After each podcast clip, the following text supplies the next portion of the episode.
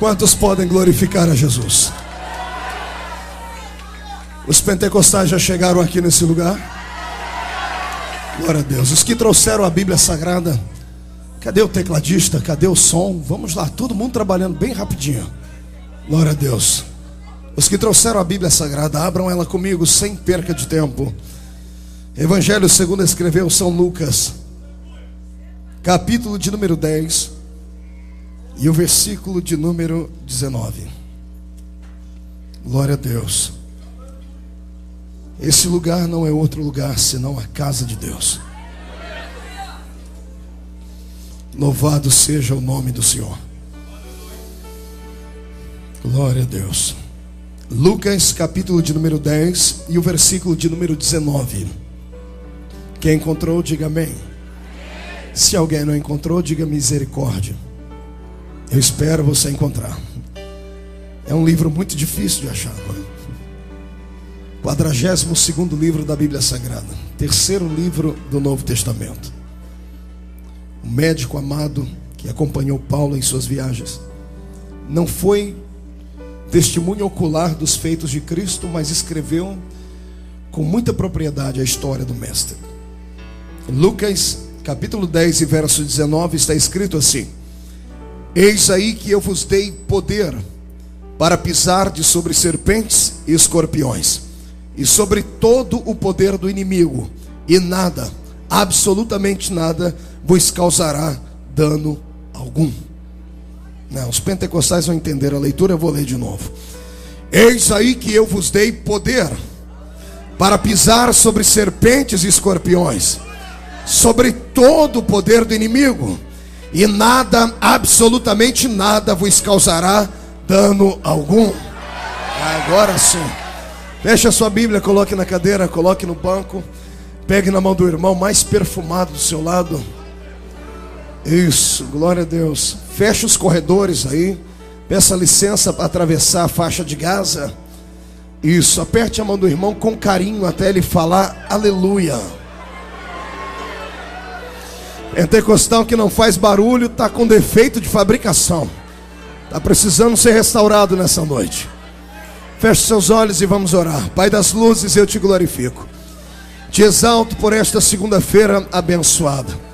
Por este dia que o Senhor escolheu para trazer ao seu povo um ato profético.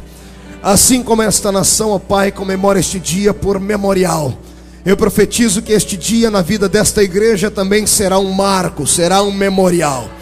Quando sairmos daqui nesta noite, não sairemos daqui como entramos sairemos daqui possuídos pela Sua presença e pela Sua glória. Eu profetizo que esta será uma noite de muita unção e de muita glória. Profetizo, ó Pai, que todo espírito que bloqueia a adoração vá se arrumando em outro lugar, porque este lugar será inundado pela glória do Senhor Deus. Eu ainda te faço, Senhor, dois pedidos, como tenho feito nesses últimos dias que aqui tenho estado.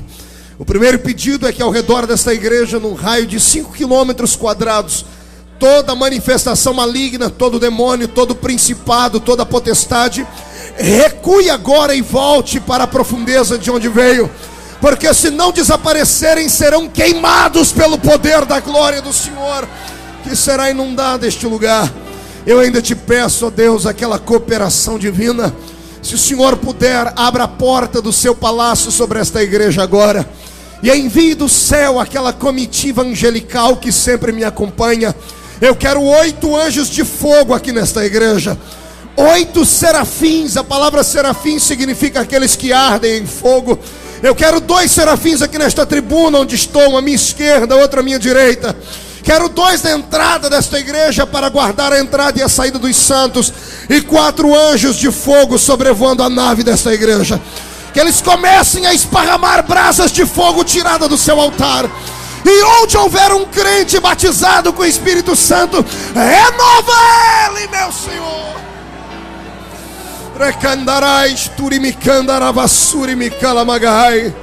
Senhor Deus, eu bem conheço a Bíblia e nela está escrito que o último dia da festa é sempre um dia de surpresas. O Senhor se colocou de pé no último dia da festa e disse: Quem tem sede, vem a mim e beba. Eu profetizo que ninguém sairá daqui sem antes ficar embriagado, Senhor, pelo vinho do teu espírito nesta noite. O Senhor não precisa da minha ajuda para curar, não precisa da minha ajuda para batizar com o Espírito Santo. Tu és onipotente. Então mostra a sua onipotência nesta noite. É o que eu te peço agora em nome de Jesus Cristo de Nazaré. Amém. Não sente ainda. Erga o seu dedo profeta para cima, bem alto. Aponte o dedo no nariz do seu irmão. Com carinho diga para ele: é o último dia. Não vou fazer mais isso. Mas eu preciso fazer agora. Porque vou profetizar. Depois de hoje, não tem demônio no inferno, não tem homem na terra e nem anjo no céu capaz de bloquear a autoridade que Jesus te deu. Acredita nisso? Dê um grito de glória a Deus. Aplauda o Rei Jesus e tome o seu assento nessa noite. Glória a Deus, glória a Deus, glória a Deus. Quero aproveitar o momento para agradecer a Deus pela vida dessa igreja, pelo convite que me fora feito. Mais uma vez, acho que nos últimos dois anos, essa já é a terceira vez que tenho estado aqui. Acredito que o próximo convite não virá tão rápido, porque já enjoaram de mim. Né? Não consegue mais ouvir aquilo que eu falo, não consegue mais ouvir essa voz rouca de taquara rachada. Mas eu levo para o Brasil a imagem de vocês no meu coração. Todas as vezes que estiver aqui na América, esta é a minha igreja porque eu aprendi a amá-los. Isso falo sem demagogia e também não preciso ser demagogo aqui. Quando recebemos carinho, nós sabemos dar carinho. E carinho é bom que até animal gosta, né? Imagina um ser humano. Obrigado, pastor Tennyson, pelo, pelo compromisso de ter confiado a mim mais uma vez essa tribuna.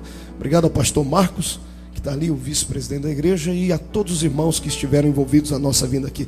As mulheres, parabéns. Vocês são projetos de Deus. Esta festa marcou não somente vocês, mas a minha vida também. Isso me deixou empolgado. Não vejo a hora de chegar em casa e dar um beijo da mulher mais linda do mundo, que é a irmã de Leusa. Falei com ela ontem, falei, filha, se prepara, porque quando eu chegar aí, a tampa da chaleira vai voar. glória a Deus, glória a Deus. Também é um prazer estar aqui com a irmã Léa Mendonça. A irmã Léa me deixou aqui numa saia justa, né? Falou que, o, que a gente era tão. Ela, o pessoal pensa que eu tenho 60 anos agora, irmã Léa. Depois de tudo que você. Você colocou eu e você no, numa saia justa. É, como é que é? Vigia, pastor. eu tenho 31 anos de idade e eu disse a ela que esse hino que ela cantou marcou a minha vida. Foi um período de muita luta. E sempre nas horas da luta nós temos sempre um aconchego de Deus. E esse hino que ela cantou foi o aconchego da minha alma. E por isso eu até quero que deixe um CD. Tem CD desse ainda? Deixe um reservado para mim, eu não vou pagar mesmo. É, não vamos trocar. Né? pois bem, chega de prosa. Quantos querem ser impactados por Deus hoje aqui? Deixa eu ver. Senhoras e senhores, quando eu abro a minha Bíblia em Lucas 10 e 19, a minha alma se empolga e o meu coração acelera. Acelera porque eu leio um texto que não foi meramente soletrado pela boca de um homem. Um homem natural, é claro. O homem que foi o autor deste versículo não era simplesmente um ser de carne e osso. Ele, embora fosse de carne e osso, ele tinha dentro de si toda a divindade do céu composta e compacta dentro dele. Quem ditou essas palavras não foi Lucas, não foi Mateus, nem Marcos, nem João, nem Bartolomeu, nem Tomé, nem Tiago, nem Judas Iscariotes, nem Judas, o irmão do Senhor. Quem ditou essas palavras foi o Mestre, o Senhor dos Exércitos quando estava caminhando pela terra, num belo dia, numa antivisão da coisa sobrenatural, ele sondou o coração dos seus discípulos e disse: Está na hora de revelar a eles o que significa ser meus servos. O que significa estar na terra com os pés colados nela, mas com o coração voltado para a minha presença. Jesus olhou para os seus discípulos e disse esse versículo: Se você passar por eles sem meditar, sem parar para sondar, com uma mente apenas de passagem, sem uma mente analítica, você não vai conseguir captar a revelação que há neste versículo. Mas se você me emprestar aqui os seus neurônios por alguns minutos, eu prometo a você que daqui a pouco você não vai mais estar sentado nas cadeiras, você vai querer voar hoje aqui nesse lugar. Porque o que Jesus prometeu aqui é transcendental. O que Jesus prometeu aqui é metafísico. Olhos naturais não podem captar, ouvidos naturais não podem entender, e corpo natural não pode compreender a revelação que está contida aqui. Por isso eu quero que você agora se descole da terra. Pode permanecer com os pés aqui, mas o coração e a mente, por favor, entregue nas mãos daquele que está no alto e sublime trono. E vamos fazer uma viagem, uma viagem só de ida, uma viagem para o centro da autoridade de Deus. Quem concorda comigo, dê um belo glória a Deus aí então. Quando Jesus disse aqui, eu vos dei poder. Eu acho lindo porque a Bíblia ela tem uma propriedade fora do comum, ela é anormal. A bem da verdade que o autor dela é não é normal, é um ser sobre-humano. Jesus não disse aqui eu vos dei a metade do meu poder, ele não disse eu vos dei um quarto da minha autoridade. Ele não disse eu vos dei a metade do meu poder, não, ele disse eis que eu vos dei poder. Esta palavra é imperativa, ele não está supondo uma situação, ele não está dando um conselho, ele está outorgando, ou seja, ele tinha um documento na mão dele, invisível, e ele repassou para os seus servos a autoridade e o poder que estava contido dentro dele. Ele olhou para os seus discípulos e disse assim: Eu vos dei poder, e ele explicou para que era o poder. Poder não era para se mostrar, não era para que alguns fossem mais, é, fossem diferentes dos demais, não era para que alguns fossem chamados de semideuses, para que alguns pudessem ser chamados de santarrões ou mais espirituais. Não. Ele deu este poder para que os seus discípulos pudessem fincar na terra a bandeira do seu evangelho para que pudessem caminhar pela terra não como seres humanos naturais, mas como embaixadores do reino de Deus na terra. Eu posso imaginar Jesus olhando nos olhos dele, deles e querendo entender como é que a mensagem foi processada no cérebro deles. Estavam sentados, talvez comendo um peixe assado, talvez ouvindo uma história, talvez tomando um chá, e o Senhor para o sermão, para a mensagem, para os contadores de história, olha nos olhos de cada um deles e diz assim: Eis que eu vos dou poder. Quando Jesus diz o poder, os olhos deles devem ter se esbugalhados, eles colam os olhares em Cristo e ficam esperando a próxima sentença, e a sentença vem. E Jesus diz: Eis que eu vos dei poder para pisar sobre serpentes e escorpiões. Repita comigo: serpentes e escorpiões. Um, dois, três. Não, não, um pouquinho mais alto. Um, dois, três. Acotovela o irmão aí para ver se ele acorda. Acotovela aí nisso. Isso toca na ilharga dele, igual o anjo tocou em pé. Diga para ele: Você entende esta palavra? Então preste atenção aqui que eu vou te explicar melhor. A Bíblia Sagrada é um livro divino. É um livro que foi escrito em várias linguagens. Nem tudo que está escrito na Bíblia pode ser levado ao pé da letra. Posso dar um testemunho aqui, ou melhor, um testemunho. Eu tinha aproximadamente 15 anos de idade, 14 anos propriamente dito, quando uma pessoa me evangelizou. O rapaz que me evangelizou, ele me fez ficar com sede de Deus. E um dia na escola, na hora do, do recreio, eu atormentei, ele disse, me fala da Bíblia. Ele, mas aqui não é lugar de falar da Bíblia. Eu falei, não, então vamos na minha casa depois da aula. Ele disse, é muito tarde. Naquele dia, um professor faltou e soltaram a gente mais cedo para ir para casa. Eu, eu disse para ele: Olha, o professor faltou, então você pode ir na minha casa. Ele, mas eu não tenho Bíblia. Eu disse: Eu tenho uma lá em casa. Eu tinha uma Bíblia dos TJs, né? Que era dos Testemunhos de Jeová. Mas era a Bíblia. E eu cheguei nele e falei: Tá aqui a Bíblia, prega para mim. Ele estava tão cansado, ele queria, não queria aquele compromisso naquela noite. A fome era minha e aquele evangelista era negligente, porque não queria pregar para mim naquele dia. E ele ficou com tanta ira, pastor Tênis, que ele falou: Vou pregar uma mensagem para esse moço que ele nunca mais vai me chamar. Ele abriu a Bíblia no livro de Apocalipse, amados, e eu sempre fui medroso. Agora não, Jesus me deu um espírito de fortaleza. eu morria de medo de escuro, morria de medo de assombração, lobisomem, saci pererê, mula sem cabeça, cuca. E não ri não, que você também era, viu? Seu atribulado. Só porque agora está aqui na América, está na terra do tio Sam, né? Está diferente. Mas lá no Brasil tu tinha, lembra da quaresma? Só o sangue de Jesus Cristo para ter misericórdia da gente no dia da quaresma. E eu me lembro que quando ele sentou, ele começou a pregar para mim sobre a besta do Apocalipse. E ele pregou a besta do Apocalipse literalmente. Ele disse: Vai vir um monstro na terra de sete cabeças, dez chifres, com dez diademas em volta dos chifres, com boca de leão, com pé de urso, com corpo de, de leopardo. Irmãos do céu, eu chamei Jesus de Genésio naquele dia. Eu dormi com a luz acesa e ele falou para mim: Quem não aceitar Jesus, o monstro vai vir e ó, em você. Você ri porque não era você que dormiu, teve pesadelo de noite, teve que dormir com a mãe no outro dia. Mas tudo bem. Por quê? Porque ele pregou para mim um texto da Bíblia de forma literária, do jeito que ele leu, ele pregou. E existem textos da Bíblia que não podem ser entendidos assim. A Bíblia foi escrita em pelo menos três linguagens: ela foi escrita uma linguagem alegórica, figurativa e literária. Tem texto da Bíblia que você pode levar ao pé da letra. Por exemplo, Salmo 23: O Senhor é o meu pastor e nada me faltará. Isso não é alegoria. Aquele que acredita neste salmo não tem necessidade de nada na terra. O que ele precisa, o Senhor dá. E ainda que não tenha, o Senhor abrirá uma porta do nada para fazer ir para a mesa dele. Porque o Senhor cumpre este salmo de forma literal. Mas tem textos como esse que eu acabei de citar aqui do Apocalipse, que é uma linguagem alegórica é usado figuras, figuras de linguagem para ser interpretado. E existem textos como este Lucas 10, 19, que não é, uma, não é uma linguagem alegórica, também não pode ser interpretado de forma literária. Este texto aqui é uma linguagem figurativa. Jesus pegou um exemplo, ele fez um, um, ele traçou um plano e queria que seus filhos interpretassem essa palavra e viessem a entender.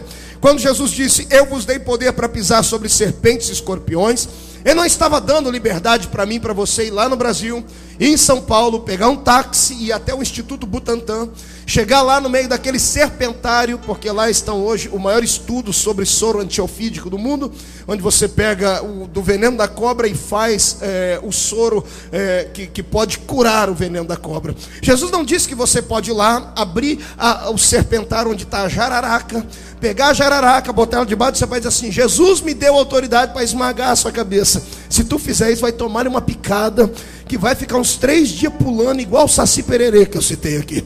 Jesus também não disse que você pode ir num sítio, que você pode ir numa chácara, e lá perto daquela lagoa, perto do córrego, e pegar debaixo daquelas madeiras, debaixo que, que, que estão em cima daquela terra úmida, levantar a madeira encontrar as tocas dos escorpiões, e pegar o escorpião pela gravata e dizer: Jesus me deu autoridade para pisar em cima da sua cabeça. Amado, tu vai tomar uma ferroada, e a dor do ferrão de um escorpião dura 24 horas sem que haja remédio para aliviar a dor. Jesus não estava usando este texto de forma alegórica, ou melhor, ele não estava usando este texto de forma literária, ele estava usando uma linguagem de figura.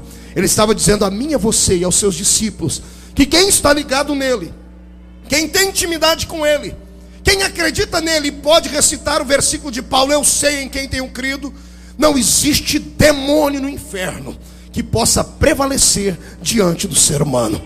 Jesus está dizendo aqui que ele te deu poder para pisar em cima daqueles que também são peçonhentos, tais como são a cobra, tais como são o escorpião, daqueles que têm as mesmas atitudes destes animais, daqueles que têm a atitude de serem inteligentes, de serem ariscos, de serem traiçoeiros, porque uma cobra tem todas essas qualidades ou esses defeitos que estou aqui citando. Jesus estava dizendo que os demônios existem, eles têm estas mesmas atitudes, e ele disse para mim e para você: não temerás espanto noturno, nem seta que voe de dia, nem peste que ande na escuridão, porque quem está filiado a ele tem poder nos pés para esmagar todo e qualquer tipo de demônio. Será que você pode acreditar nisso? Dê um glória a Deus aí. Não, não, não, não, não, você não entendeu ainda. Levante a mão direita para cima, agarre o ombro do seu irmão com carinho. Isso, deixa ele sentir as pontas do seu dedo. Fechou, agora fecha, trava com carinho. Agora, chacoalha ele até ele ficar irritado, irmão. E se irrita ele, irrita, chacoalha ele, chacoalha ele. Diga assim, você entendeu o que o pastor acabou de falar? Diga para ele, você não precisa ter medo de demônios. Porque aquele que está em ti é maior do que todos eles juntos. Isso merece uma salva de palmas maior, merece um grito muito maior. A partir de hoje vai ter gente que vai poder dormir com a luz apagada, não vai ter mais que fazer o sinal da cruz na hora de dormir, não vai ter mais que ligar para o irmão, para o profeta lá da Conchinchina, irmão, ora por mim porque eu não consigo, não vai precisar mais disso porque nessa noite o Senhor abrirá sua mente para lhe dizer que quem tem poder nessa terra não são demônios, mas é você e sou eu, porque nós estamos filiados a Cristo, Jesus, o nosso Senhor. Não me importa que lá fora mande os demônios, não me importa que lá fora mande Zé Pilintra, Zé Pilantra, Chucaveira, Tranca-Rua, Preto Velho, Nega Velha, não me importa que lá fora mandam os gnosticistas, os espiritualistas, os bruxos, não me importa que vocês estão perto de serem a cidade das bruxas, não me importa que está chegando no dia de Halloween, o que me importa é que cada homem e mulher dentro desta igreja nesta noite, se não recebeu, receberá hoje um sapato de fogo de Jeová para esmagar a cabeça das serpentes e dos demônios. Eu estou aqui ficando empolgado, porque quando eu falo sobre isso, irmão, eu cresço. Fico pequenininho aqui no tamanho, mas eu cresço por dentro, porque a autoridade que Jesus confiou não pode ser arrancada da minha vida, não pode ser arrancado da sua vida. Você não vai precisar mais ter medo de obra de feitiçaria, de trevo de quatro folhas, de urucubaca, de sangue de galinha preta. Não vai precisar mais ter medo de alguém pegar o seu nome e costurar dentro da boca do sapo. O máximo que vai acontecer com o sapo é dar uma dor de barriga nele, porque quem tem intimidade com Cristo tem fogo até no nome. Eu profetizo em nome de Jesus Cristo que se os feiticeiros dessa terra quiserem a partir de amanhã descobrirem o que é poder, vão ter que bater na porta da casa desse crente que está do seu lado, para você dar para ele um catecismo de autoridade, porque quem tem autoridade nesta terra não é George Bush, quem tem autoridade nesta terra não é nenhum dos policiais do FBI, da CIA, quem tem autoridade nesta terra é esse homem, essa mulher de carne e osso que está aí do seu lado, e se você pode acreditar, glorifique a Jesus Cristo. Sabe o que me deixa aqui com a ira santa? É a olhada aqui de cima e ver crente que nem esboça a reação. O infeliz é tão fraco, tão frio, tão, tão, tão desprovido de, de qualidades espirituais que escuta uma palavra como essa e não reage. O infeliz está anêmico, está amarelo. Olha aí do seu lado, você vai ver. Não abre a boca nem para respirar, a boca está travada. Língua de aço, boca de ferro. Entra num culto como esse, a única coisa que sabe fazer é esticar os bracinhos para lá e para cá quando canta uma musiquinha e quando ouve ouve uma autoridade como essa, uma palavra como essa, que vai reverter a situação da sua vida, amado, se eu fosse você, eu não ficaria nem sentado, eu sairia era correndo dentro dessa igreja. Vai ter crente nessa noite, pastor Tennyson, que quando sair dessa igreja não vai para casa ainda, vai procurar um terreiro de macumba, vai procurar uma casa de bruxa, só para assanhar Satanás, vai, ter, vai pegá-los, esfregar o focinho dele no chão, porque a autoridade te foi dada.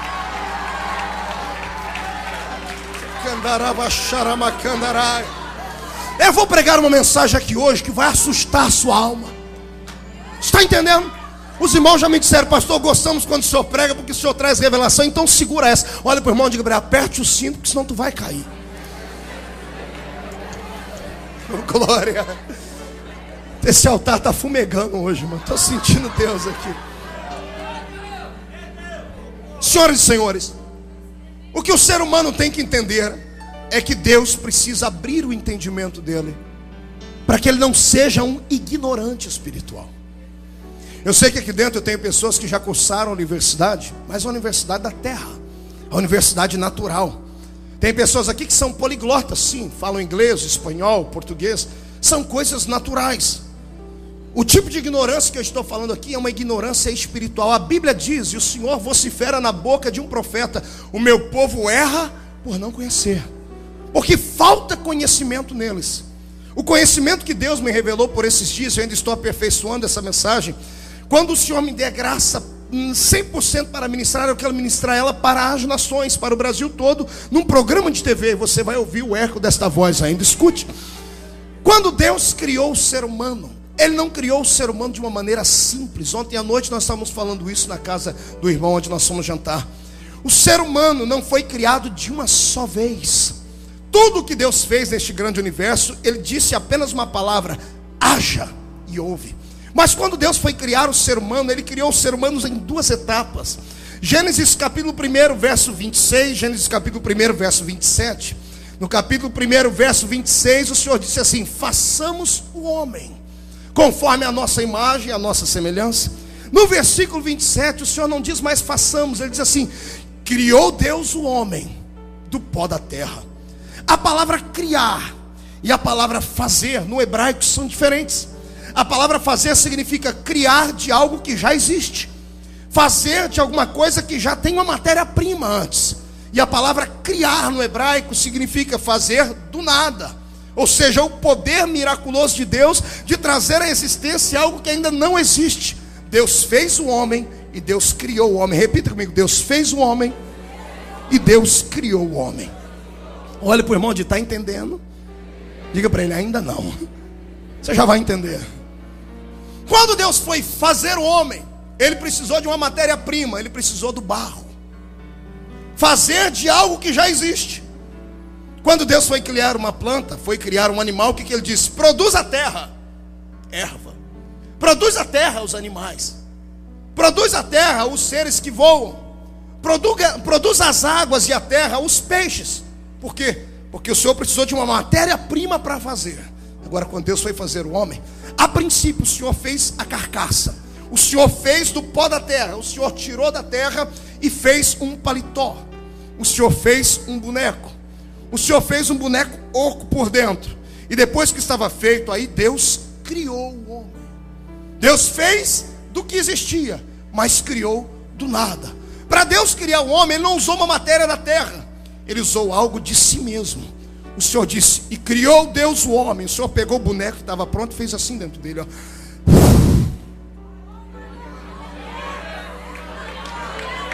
Escute, escute. O homem não tem um espírito como pregaram os nossos pais na fé durante 100 anos. O homem não tem um espírito, o homem é um espírito. Entendeu isso? O homem é um espírito. Diga para o seu irmão, nós somos um espírito. É por isso que o que é finito na minha vida e na sua é a carcaça, é a terra. Por isso que a carcaça volta ao pó, mas o espírito volta a Deus. Por que é que um animal precisa comer terra? Precisa comer fruto, capim, tudo que tem nessa terra é, é, é terra transformada em capim, é terra transformada em fruta, é terra transformada em vegetais. Concorda comigo? Porque tudo vem da terra. Por que, que o animal precisa comer terra para viver? Porque ele veio da terra. A vida do animal termina aqui, porque o espírito dele não veio de Deus. A vida dele, a alma dele é uma alma vivente só para esta terra. Assim todos os animais da terra são. Assim são as plantas. Vieram da terra e quando você tira ela da terra, você tira uma planta da terra, o que acontece com ela? Ela murcha e morre. O ser humano precisa comer só por causa disso. Ele come para sustentar esse corpo, mas o espírito dele não se alimenta de comida. O espírito do ser humano, ele não se alimenta de coisas naturais. Assim como quando você tira uma planta da terra, daquilo que ela foi formada, ela morre. Se você tirar o corpo do ser humano da terra, não deixar ele comer nada, o corpo vai morrer. Agora, se você não der para ele a essência de Deus, que é glorificar o nome dele, que é cantar hinos a ele, o espírito do homem também vai morrer, porque o homem veio de Deus. O homem precisa se alimentar de Deus para poder sobreviver. É por isso que tem essa diferença dentro do culto. Dá uma olhadinha do seu lado e você vai ver. Gente que já está feliz, olho brilhando, crente que só está esperando Jesus apertar o botãozinho da autoridade para ele dar um pulo para cima e entrar no reteté dele. Aí do outro lado você vê um crente que está morto, infeliz, não abre a boca nem para respirar. Olha para ele e você vai ver. Olho seco igual olho de sapo que morre no dia de enchente. O corpo está estruturado porque comeu uma bacalhoada em casa, comeu essa comida ruim aqui da América, o sal sal não, não salga, o açúcar não adoça, a carne não tem sabor. Me desculpe vocês, saudade mesmo é, é da feijoada do Brasil. Aquilo é que é comida. Mas olha, o, o, o cidadão pode estar até gordinho, mas se você olha para dentro do espírito, olha dentro dos olhos dele, ele está nanico, não tem vida, não tem autoridade, por quê? Porque ele está alimentando só uma parte dele, o que veio da terra. Agora eu conheço crente você olha para ele, ele é magrelo que, que dá até dó pele e osso. Eu vejo muito isso na África. Quando estive pregando em Angola, eu vi muitos crentes pele e osso. Não tinha muita autoridade no corpo, mas quando abriam a boca para cantar, irmão, fazia a gente dobrar o joelho. Porque eles não tinham comida para o corpo, mas a alma deles, o espírito, estava ligado em Deus, se alimentando em Deus todos os dias. Se você quer ter autoridade, você tem que reconhecer a sua vida e ver como é que ela está. Se o Espírito Santo entrasse aqui hoje, nesse final de festa, com um termômetro de medir é, temperatura espiritual, ia ter gente que quando recebesse o termômetro ia explodir o negócio, ia, mas ia explodir não é de calor, não, de tanto frio que tá. Tem gente tão gelado nessa igreja. Se você ficar cinco minutos perto dela, vai pegar um resfriado, irmão porque está desligado de Deus. Em compensação, tem uns, irmãos, que se você ficar perto dele mais dois minutos, o fogo dele vai alastrar vai pegar você porque ele está ligado em Deus. Onde é que estão os pentecostais aqui? Levante a mão para cima. Eu vou te explicar hoje porque é que o diabo te odeia. Porque é que o infeliz do Satanás foi encrencar com a sua vida, irmão? Fala para mim. O que que eu e você temos a ver com o pecado de Adão? Fala para mim. Pastor, eu sempre me questionei isso. Eu falei, Jesus, o dia que eu chegar no céu, eu vou fazer uma pergunta. Daqui eu não saio. Ele vai falar que não. Eu quero partir para cima de Adão. Eu quero dar tanto cascudo na cabeça de Adão. O que, que eu tenho a ver com o seu pecado, meu amigo? É verdade. Você já se perguntou isso? O que, que você tem a ver com o pecado dos dois? veio e respingou sobre nós, nosso pai na fé. Uma herança maldita. Mas eu questionei a Deus, disse: Deus, por que, que o diabo me odeia sendo que eu não fiz nada para ele? O Senhor me disse, filho, para entender isso, você tem que voltar no tempo, numa época em que o mundo ainda não era o mundo que vocês conhecem hoje. Gênesis capítulo 1, verso 1 diz: No princípio criou Deus os céus e a terra. Ponto final. Gênesis capítulo 1, verso 2: E a terra era sem forma e vazia, e o Espírito de Deus pairava sobre a face das águas. Ponto final. Entre Gênesis 1 e 1 e Gênesis 1 e 2 há um elo perdido. O que a ciência chama de desses períodos que houveram na terra, de, de períodos onde houveram na terra os dinossauros, os répteis gigantescos este elo perdido, que está de fato perdido, ele compreende Gênesis capítulo 1, verso 1 e o verso 2. Nós não podemos dizer que a ciência mente, porque a ciência comprovou através de fósseis que houveram na terra gigantes seres, bestas feras agigantadas. Mas em que época viveram esses animais? Ontem nós questionamos isso: em que época viveu o Tiranossauro Rex, os pterodátilos? Em que época viveram esses animais? Ou nós vamos dizer que a ciência é mentirosa? Não, a ciência não é mentirosa. Eles existiram. Existiram num período antes de que eu e você pudéssemos compreender. Gênesis capítulo 1, verso 1, Deus criou o grande universo pela força do seu poder. Criou Deus os céus e a terra. Deus não criou uma terra sem forma e vazia. A palavra de verso, do verso 2 de Gênesis, sem forma e vazia, leva para nos entender no hebraico que a terra era um caos. Que é um caos? Confusão, destruição. Deus não criou caos, Deus não criou confusão. Isaías 45, 18 está escrito assim: Deus não fez a terra vazia e nem para ser vazia. Deus não criou caos, Deus jamais criaria destruição. Acontece que a terra de Gênesis 1 e 1 e Gênesis 1 e 2, há uma diferença de anos, talvez milhares deles que, que a separam. Houve um cataclisma no céu, houve alguma coisa que mudou o percurso da história de todo o grande universo ali. Em Gênesis 1 e 1, a terra que o Senhor criou era uma terra perfeita. Não havia um Éden vegetal nessa terra. Pelo que eu entendo na Bíblia, havia um outro Éden, um Éden mineral. Ezequiel fala sobre essa história. Ele diz que a terra era cheia de brilhantes, de pedras preciosas, e fala sobre Lúcifer, um grande mandante nesta terra, que caminhava por ela, pisava sobre pedras afogueadas, e ainda está escrito no livro de Ezequiel: não é esse o varão que faziam tremer os reinos? Que faziam tremer as ações, aqui a mente do ser humano começa a viajar. E quem já estudou a Bíblia começa a entender que houve um outro mundo antes desse nosso. E quem mandava neste mundo, pelo que eu entendo da Bíblia, era Lúcifer.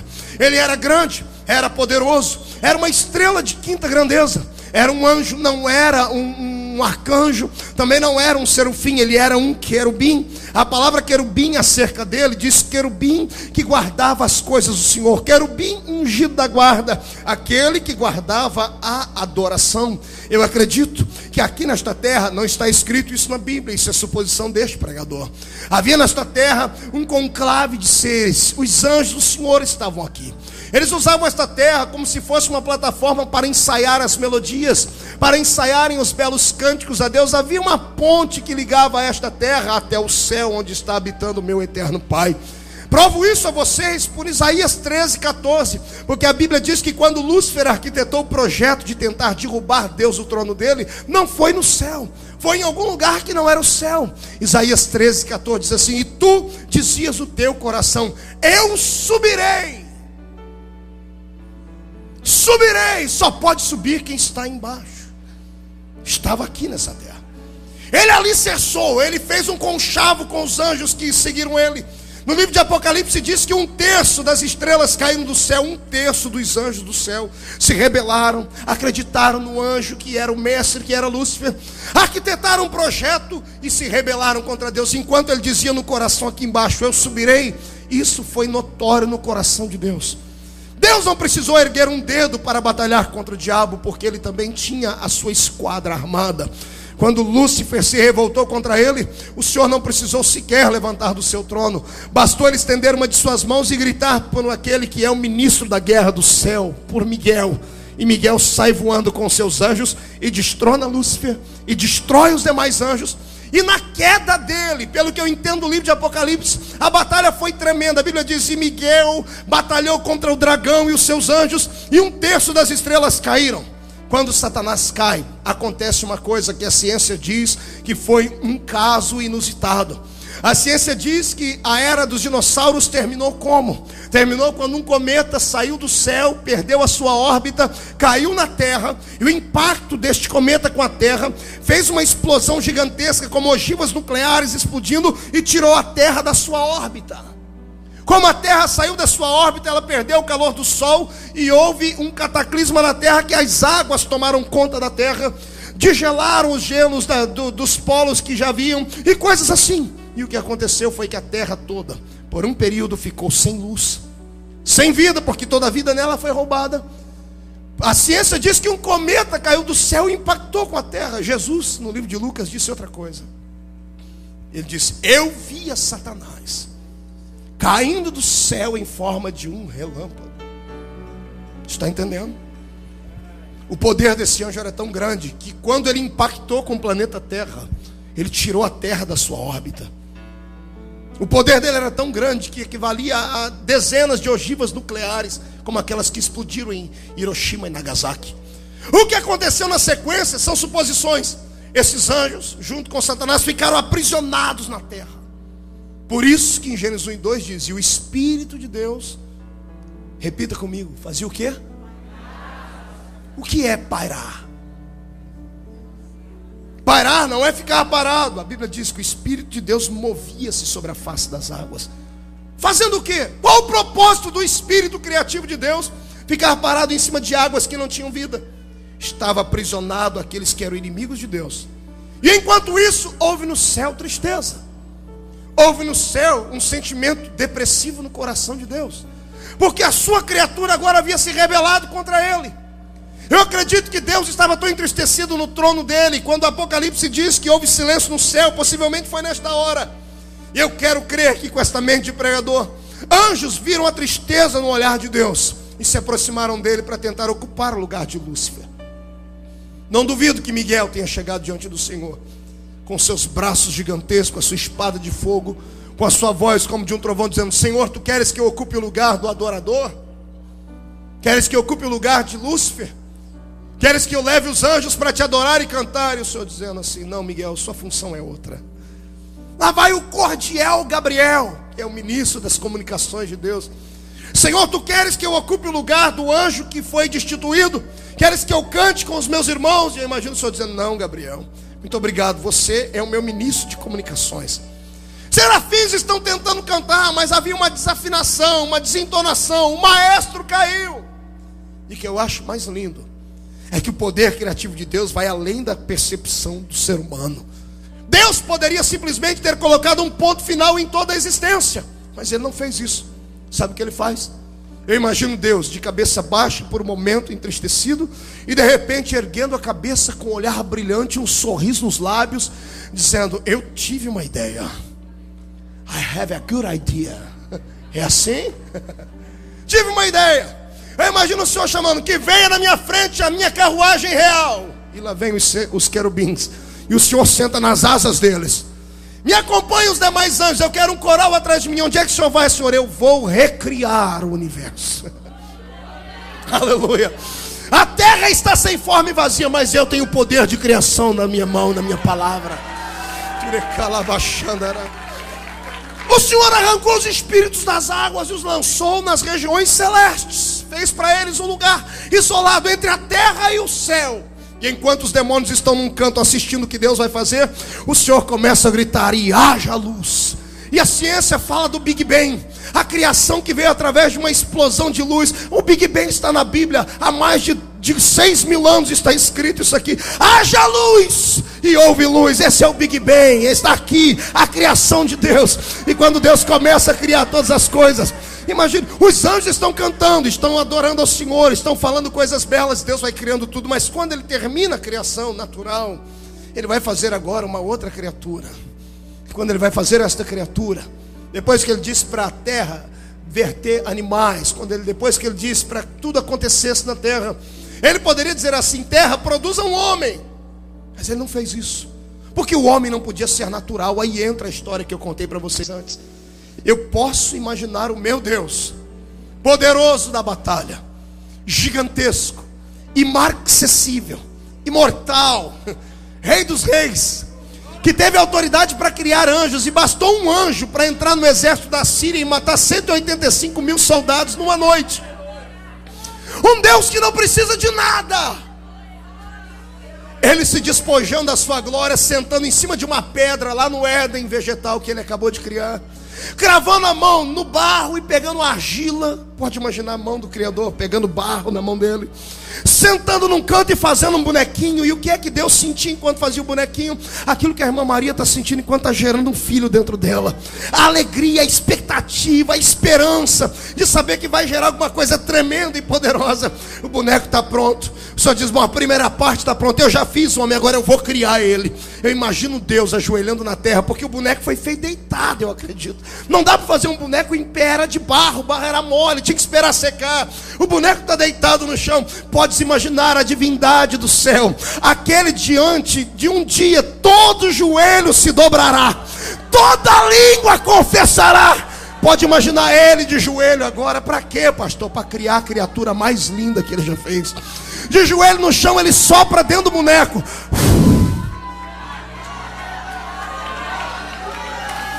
Ei, segura aí, segura, porque isso está muito pouco. Eu quero ver você virar piruleta. Escute, escute. Olha lá. Ele acabou de soprar, o boneco está despertando sono. O que é que esse boneco falou? Qual teria sido a primeira palavra dele? Quando olhou o rosto do pai, com um sorriso, é uma chips nos lábios, os olhos brilhantes. Ele deve ter dito assim: Papai, e o senhor disse: Tu és o meu filho.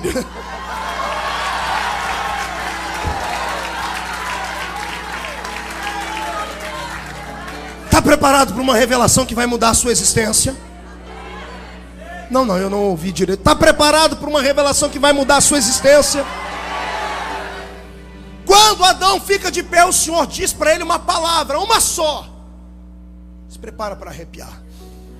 O Senhor diz para ele assim: Adão, dominai a terra, sujeitai-a você entendeu? O Senhor diz: Adão, eu te dou o poder para você dominar sobre a terra e sujeitar ela do jeito que você achar que tem que ser.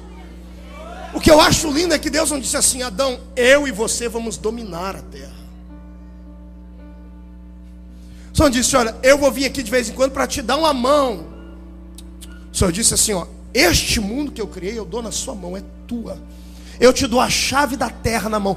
Tudo que acontecer aqui será responsabilidade sua. Ninguém pode mandar nessa terra a não ser você. E Adão tomou posse. Por que, é que você acha que ele conseguia colocar nome nos animais? Como é que você acha que ele colocou nome nos peixes? Alguns pensam que Adão podia respirar debaixo d'água. É sério.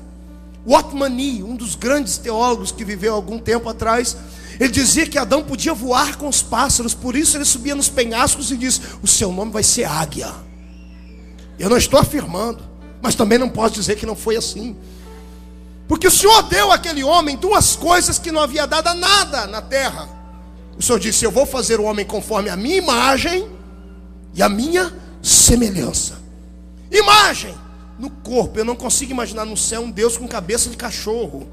Não consigo imaginar um Deus com corpo de vaca. Somos a imagem de Deus, porque eu imagino Deus assim como nós somos em, em imagem. Agora, o que significa semelhança? Cotovelo, irmão, diz o que é semelhança? Não, não, não, grita no ouvido, irmão. Quem sabe ele acorde. O que é semelhança?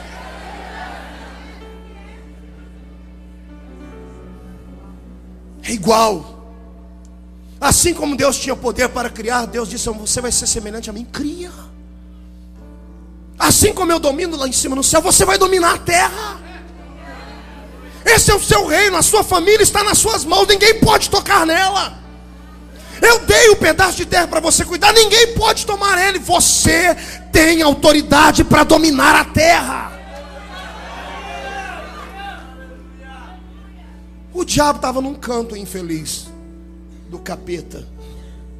Estava lá num canto olhando para aquele ser. E aqui entra o porquê que ele tem inveja de mim e de tu, irmão. Porque Deus deu para Adão aquilo que estava dentro dele. O ministério do louvor, que parecia ter extinguido no céu, porque o ministro do louvor caiu. Que os anjos queriam ocupar o lugar, mas não puderam. Deus fez assim: ó, vem cá, Lúcifer. enfiou a mão dentro dele e arrancou a unção para adorar. Ficou com o louvor na mão dele. Quando o louvor estava na mão dele, sabe o que o Senhor fez? Acabou de criador, enfiou dentro de Adão.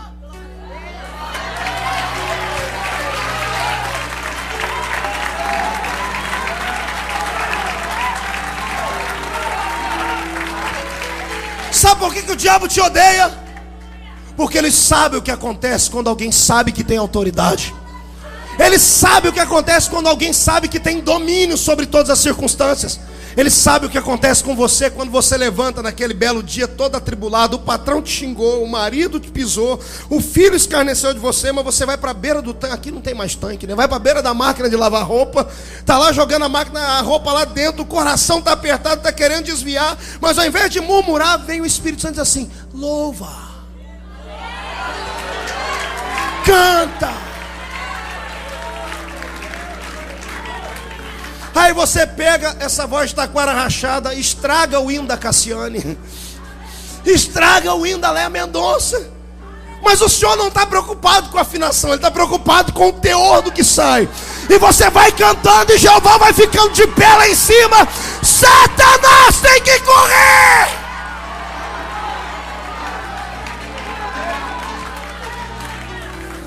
Você não sabe o poder que está dentro de você.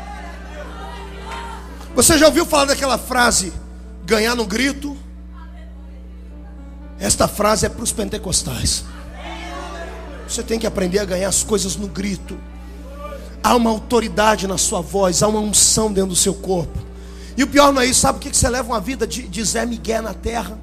Sabe que você leva uma vida atormentada, atribulada? Olha para o irmão do céu, você vai ver, o ombro dele é murcho, parece que um peitinho de rolinha. Eu estou falando sério. Olha para a irmã, a irmã já senta do seu lado, já tira um lenço do bolso desse tamanho e começa. Você vai perguntar o que foi, irmã? Eu sou uma crentinha, moro numa casinha, tenho um carrinho, um maridinho, um filhinho, vou na igrejinha, tem um pastorzinho. Há coisa ruim, eu te repreendo. Espírito do diminutivo, sai do meu irmão. O Senhor te deu autoridade. Sabe o que é autoridade? Então receba.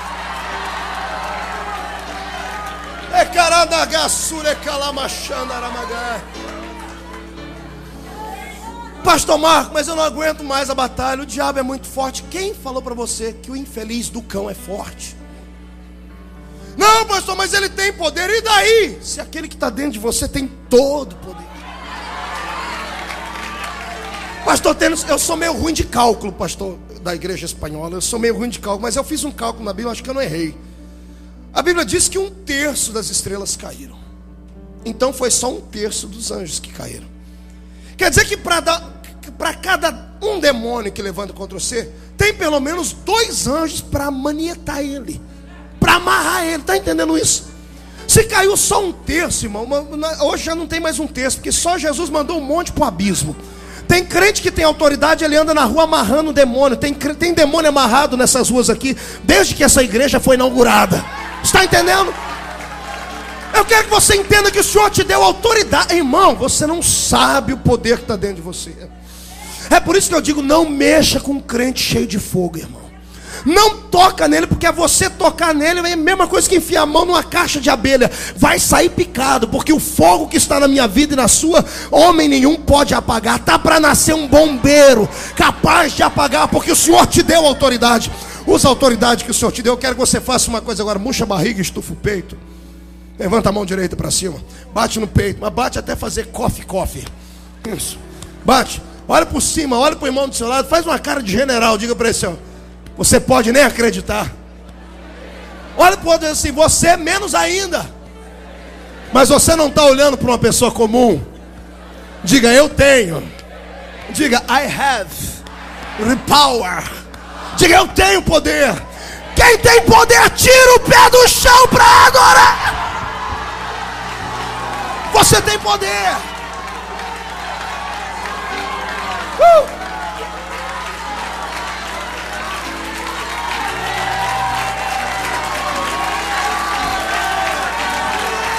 Glória a Deus.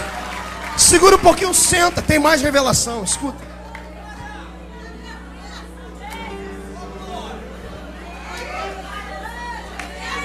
Os crentes nunca mais vão ter medo de demônio aqui nessa igreja. Vou explicar. Pastor, lá no Brasil está uma miséria esse negócio de demônio. Os demônios estão ficando importantes no Brasil, né, Leia? A Leia sabe disso. É verdade. Um dia desse caiu um endemoniado lá no, no, num culto de libertação na nossa terra. Aí o pastor, ao invés de expulsar, vai perguntar: por que você gosta de vir aqui? Ele falou: é que aqui vocês deixam eu falar no microfone e passa a gente na televisão.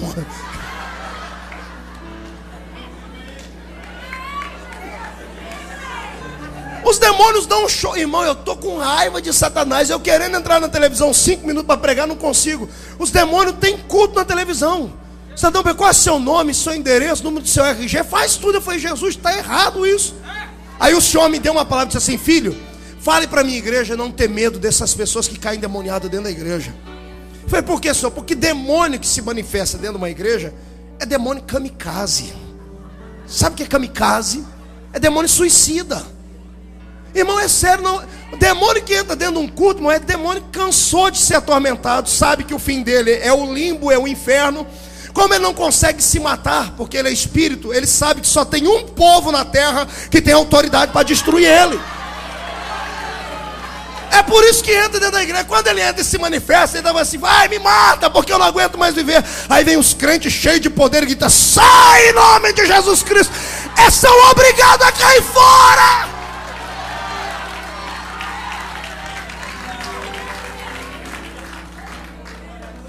Eu não dou certo com esse negócio de demônio, pastor. É uma tribula... A minha vida é uma tribulação esse negócio de demônio. Vocês riem, mas não é sério, irmão. Eu estava começando meu ministério, assisti muito os cultos do pastor Edir Macedo, do bispo Edir Macedo e do Davi Miranda. Você está rindo, né, Ronaldo? Aí eu, eu aprendi com eles. Então eu fui pregar uma vez, eu estava lá na região do Vale do Ribeira, no estado de São Paulo, uma igreja pequena. Primeira vez que eu preguei com microfone sem fio. E quando eu estou pregando aqui, lá caiu um homem lá no meio da igreja e fez aquela ruaça. E eu tinha jejuado uns três dias. Eu falei, é hoje. Falei, deixa comigo. Coloquei um nome em caça demônio. Falei, sai da frente, irmão. Eu vou, esse aí é comigo. Eu sou para eu vou expulsar ele. E o homem está lá, e ai, ah, para lá e para cá. E os crentes não seguram ele. Como eu fiz umas aulas de luta, eu peguei dei uma gravata no indivíduo. Eu podia ter expulsado, eu podia ter falado, mas não, eu aprendi com isso. Eu falei, vou, vou fazer uma, uma entrevista aqui. Era moda na época. Eu botei, eu falei assim: qual o seu nome, demônio? Botei o microfone na boca do indivíduo. O indivíduo juntou as mãos por baixo, pegou um e falou assim: O meu nome é João, e o do senhor, qual que é? O cara tava bêbado. Tava, tava bêbado. Você ri porque não era você lá, irmão. A igreja parou, eu falei: Jesus, e agora? Eu olhei para aquele irmão, eu dei um pisão no dedão do homem. Ele deu, ai, deu um grito. Eu falei, irmão, era demônio de enganação. Fecha o olho. Eu, eu peguei e falei, diácono, tira esse infeliz daqui, porque senão eu vou quebrar a costela dele. É por isso que eu aprendi, irmão, você não pode nem brincar com esses negócios. Demônio não pode ter oportunidade na igreja. O único que pode ter oportunidade aqui é o Espírito do Senhor. Oh, glória. Alguma vez você já se perguntou por que, que você tem poder para expulsar os demônios? Pergunte para o seu irmão, por que, que você tem poder para expulsar demônios? Estamos em guerra. Esse culto é um culto de batalha. Por que é que nós temos poder para expulsar os demônios, pastor? Vou explicar o porquê. Não é uma coisa absurda. Não é uma coisa de outro mundo. O que eu vou falar aqui vai mexer com o seu cérebro inteirinho. Nós temos poder para expulsar os demônios, porque nesta terra eles atuam de forma ilegal. Porque quem tem autoridade para dominar a terra é o homem. O demônio não pode operar aqui. A terra é um reino físico, é um reino material. Sendo um reino material, só quem tem matéria pode reinar nela. Pastor, então, então é por isso que lá em Gênesis o diabo, quando quis fazer aquela presepada toda, por que, que não apareceu em forma de um anjo? Não era mais fácil conquistar Eva? Por que não chegou perto dela? A Bíblia diz, Paulo diz que ele pode se manifestar em forma de um anjo de luz. Por que, que não fez em forma de um anjo de luz falou assim: ó, você pode comer essa fruta? Era mais fácil enganar ela do que vir no corpo de uma serpente. Sabe por que ele precisou do corpo de uma serpente? Porque o diabo conhece a lei de Deus. E ele sabe que nessa terra só pode mandar, só tem autoridade quem tem corpo. Por isso que ele pediu emprestado o corpo da serpente. Alguma vez você se perguntou por que, que Deus não interferiu naquele ato? Por que, que Deus não bloqueou aquele ato? Porque Deus também é condicionado à sua lei. Ele é espírito. E na terra ele não disse eu e você, homem, vamos dominar. Quem vai dominar é você. Para Deus entrar naquela situação, ele precisava de um corpo. E como ele não tinha um corpo, aconteceu toda a situação. E quando aconteceu toda a situação, o diabo falou: pronto, arrumei uma maneira de ficar legal na terra. Arrumei um corpo, entrei dominei o homem. Aí vem Deus no Éden. O homem sai de trás da, da árvore, tapando a nudez. Vem a mulher junto chorando. A serpente está esgoelando no chão e o diabo está morrendo da risada atrás da, do coqueiro. E Deus está olhando toda a situação e Eu vou ter que arrumar tudo isso agora. E o Senhor diz: Adão, você a partir de hoje vai ter que trabalhar muito para viver. Serpente, você vai rastejar para todo sempre no seu ventre, porque você fez uma coisa que não devia. Eva, você vai sentir dores quando ter filhos. Mas não fica triste. Diabo, cão. Pois não, senhor. Você arrumou a maneira de entrar aqui, né? Eu sou inteligente. Eu entrei no corpo da serpente. O senhor diz: Pois bem. Só que você esqueceu que eu sou criador. Hoje eu não tenho legalidade na terra, porque eu dei a chave da terra na mão dos homens. E para dominar a terra, eu preciso de um corpo. Eu não tenho um corpo ainda. Mas eu imagino Deus botando a mão na barriga da Eva. Mas da semente dela vai nascer um. Vai nascer!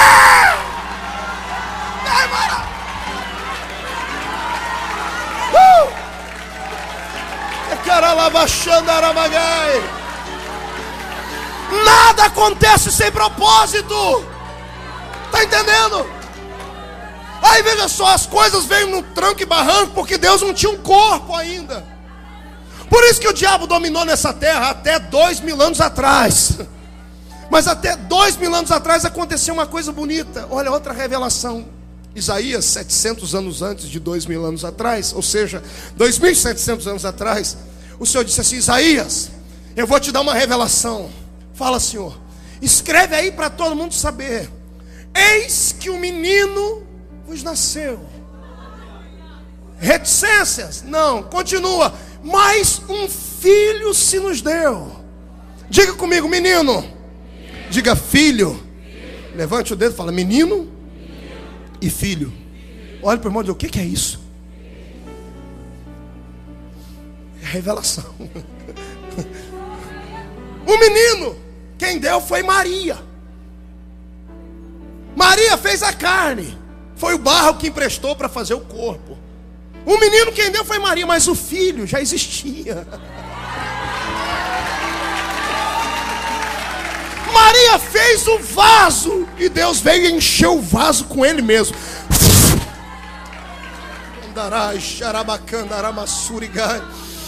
Por isso que o diabo queria matar Jesus, porque ele sabia que se Jesus nascesse, a profecia se cumprisse, Deus estaria legal na terra. Quando Jesus chegou, irmão, acabou, acabou a banca de Satanás. Escuta, olha que coisa linda. Jesus está saindo um dia no meio dos discípulos e assim: Vamos agora, porque eu preciso levantar um modelo fotográfico para o meu reino. E o povo diz: Nós vamos para onde? Vamos para o centro de Jerusalém? Vamos para o lugar onde tem as moças? Não, não. Nós vamos para o cemitério de Gadara. O que é que tem no cemitério? Tem um modelo para mim. Que o meu Deus é assim, ele é mestre. Ele pega o lixo e transforma em luxo. O senhor entra dentro do cemitério. Quando ele entra, lá vem um homem com grilhões presos nos braços, com o corpo cheio de pelo, com os dentes podres, o olhar sanguinário. E quando o homem olha Jesus, não é o homem que grita, uma legião de demônios dentro dele, seis mil demônios gritam: Que temos contigo, filho de Davi. Vieste nos atormentar antes do tempo. Vou dizer agora uma coisa que vai te deixar com autoridade mais ainda. Os demônios não conheciam o corpo, eles não conheciam Jesus, mas conheciam Cristo. Eles não conheciam o menino, mas eles conheciam o filho. Entendeu aí? Pegou? Eles não, eles não conheciam aquele homem cabeludo de barba, porque era nazireu, não, mas aquele que estava dentro de Jesus, eles conheciam. E quando eles olharam, eles não viram a carcaça, eles viram logo Deus dentro de Jesus. E diz que temos contigo.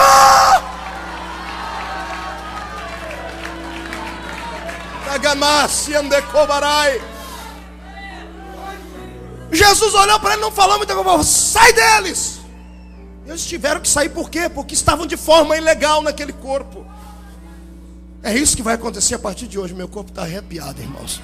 É isso que vai acontecer a partir de hoje quando você chegar naquele trabalho. Quando você chegar no meio da rua.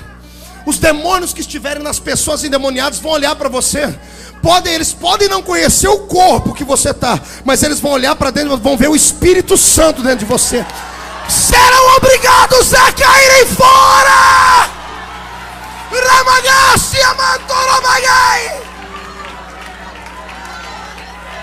Jesus disse: Eu te dei poder. Usa o poder que eu te dei.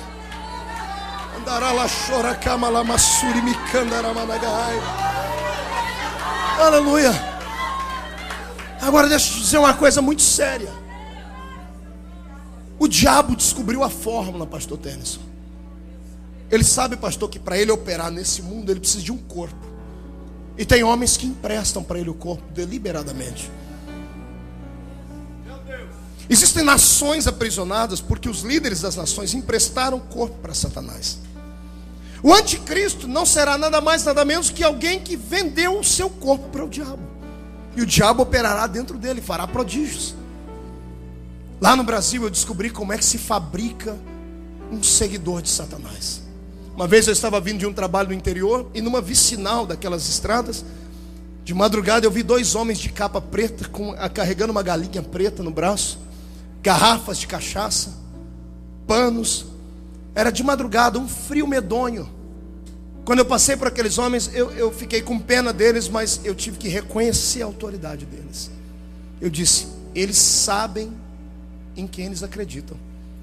Três da manhã, com frio, sozinhos, numa encruzilhada, foram alimentar os demônios. Cheguei em casa, peguei um livro de feitiçaria, sobre feitiçaria que eu tenho lá, que explica sobre feitiçaria, um pastor que escreveu, e lá diz como é que se fabrica um homem do diabo. Está preparado aí? O estômago está forte? A pessoa, quando descobre que ela tem uma vocação divina, lá na mesa branca, começa tudo no auto-espiritismo. A pessoa diz que ela tem que desenvolver a mediunidade dela. Levam ela para uma para um catimbozeiro, para um filho de Satanás com a pombagira, que vai mentir para ela, dizer para ela que ela pode ser feita a cabeça dela não sei aonde. Quando a pessoa aceita, ela é levada para uma casa isolada. Raspam a cabeça, homem ou mulher não interessa. Uma vez que a cabeça está raspada, eles fazem umas mandingas em cima das pessoas, um encantamento, e fazem cortes nas costas dela com navalha e deixa a pessoa uma semana sem comida e sem bebida. A pessoa é obrigada a jejuar, porque até o diabo sabe que quando a pessoa jejua, ela se desprega da terra e abre o espírito para tocar aquilo que é sobrenatural. Você não é um crente que quer buscar poder de Deus, quer ser usado em cura, quer jejue. É para isso que serve o jejum. O jejum, ele mortifica a carne, então a carne fica fraca e o espírito se fortalece. Depois de uma semana de jejum, voltam os demônios lá, os catimbozeiros entram dentro da casa, pegam animais e cortam a cabeça dos animais em cima deles. E despejam sangue na cabeça deles. O sangue dos animais se mistura com os cortes nas costas. Aí eles pegam uma farinha feita de ossos de, de seres humanos que foram pegados no cemitério, triturado, que chama obó, obá, sei lá que desgraça que é aquela, e jogam em cima da ferida. A ferida ebó. A ferida cicatriza sozinha. Na semana seguinte, eles voltam com uma oferenda para uma pessoa comer. Aí voltam com carne podre. Um corpo de seres humanos que tiraram do cemitério para eles comerem. E a pessoa se sujeita a tudo isso. Depois disso, levam ela mais uma semana e dão um banho nela dentro de uma banheira ou numa bacia com fezes de animais, urina de animal, sangue. A pessoa vira um bicho. Depois ela bebe mais um pouquinho de sangue e está feito o pai de santo, a mãe de santo o pai de chiqueiro. Aí você vai lá ver um catimbozeiro lá no Brasil, todos os pais de santo que eu conheço lá no Brasil, a casa deles é assim de gente. E as pessoas vão lá e quando sai, volta, traz três, quatro com ela. Senhor, Ele é bom. Ele fala e acontece. Ele encarna espíritos. Ele faz trabalhos e acontece. E o pior é que acontece mesmo, não é mentira não. Porque eles pagaram preço para o diabo e o diabo opera no corpo deles. Aí quando eu vejo tudo isso me dá angústia. Saber que eu sou crente de uma igreja pentecostal que acredita em milagres e não tem um filho de Deus aqui com autoridade para mandar um paralítico andar. Não tem um crente aqui com autoridade para dizer ao aidético, você está curado. Não tem um profeta de Deus para falar, Deus está me mostrando isso e isso na sua vida. Por quê? Porque nós somos adoradores só do alto. Só queremos adorar a Deus de cima da montanha, pertinho dele. Esquecemos que o verdadeiro adorador é feito lá nos vales. Não é enfrentando demônios. Os únicos demônios que nós vamos quando expulsar são os demônios que nós criamos na igreja. Pastor, isso é sério, é sério mesmo. Somos fazedores de demônios na igreja. Quer que eu te diga o demônio que você cria aqui? A inveja, a murmuração, situações adversas que você cria dentro da igreja, demônios que nós criamos, e esses nós expulsamos, mas o verdadeiro demônio está andando lá fora, em cima de uma carruagem de ferro mandando no mundo, e todo mundo acredita no espiritista, todo mundo acredita em Allan Kardec, e poucas pessoas têm coragem de acreditar no nosso Cristo. Pergunta para mim, por quê, pastor? Não ouvi? Simples. O Senhor ainda não tem um corpo para operar.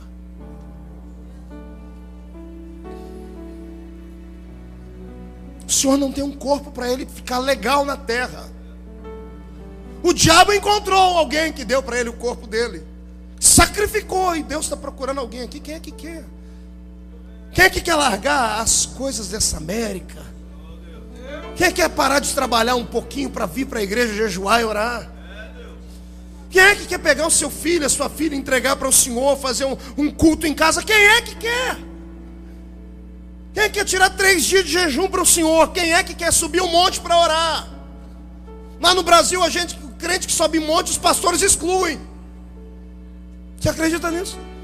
crente não pode unir um grupinho para orar na igreja, o pastor não está orando para eu sair da igreja. O infeliz nem conhece a autoridade que tem. Se soubesse da autoridade que tem, ele sabe que ninguém pode tirar ele do lugar que Deus colocou. Falta autoridade. Incline a sua cabeça.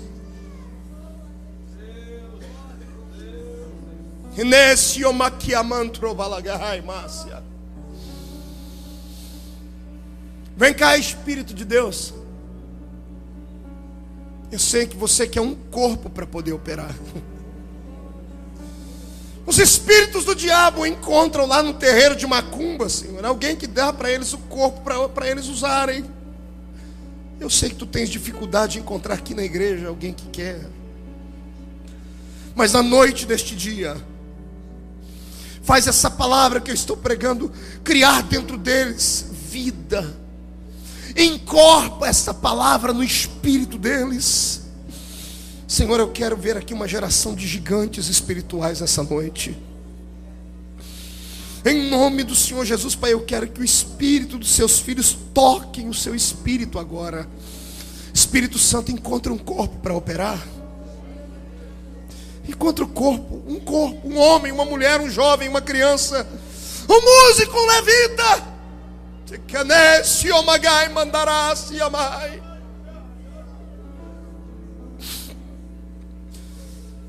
Senhor, eu sei que tu precisas de alguém para reproduzir os milagres da Bíblia. Eu sei que os milagres não acabaram com o tempo dos apóstolos. Por isso eu quero te entregar nessa noite para esta reunião e acreditar que esta palavra está fazendo efeito no coração dos teus servos.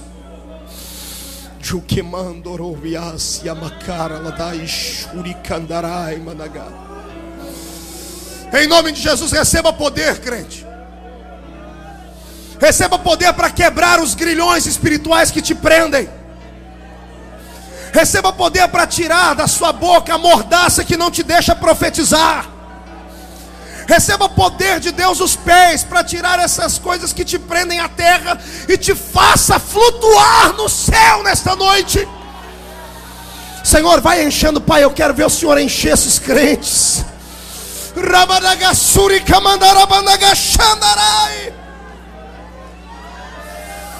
Ei, ei, comece a adorar. Erga sua voz ao céu e comece a clamar. Se podes começar a adorar, coloque-se em pé, porque o Senhor quer lhe usar. Toque esse instrumento que eu quero ouvir, quero ouvir. Eu navegarei no oceano do Espírito. Diz o Senhor: Eu te dei poder. Usa ele.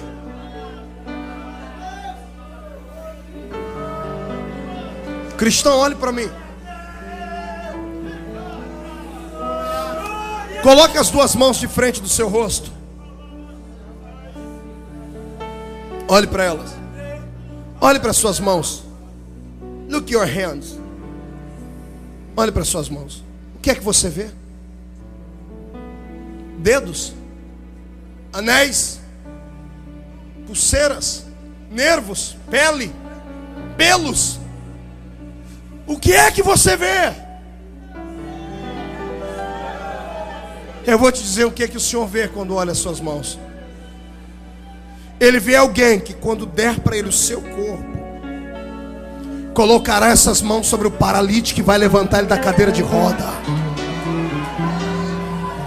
Colocarão a mão sobre os enfermos e os curarão.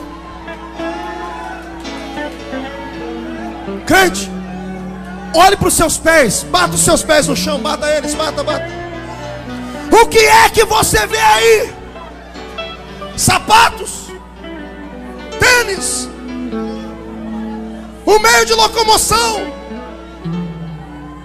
Quando Deus e os demônios olham para os seus pés,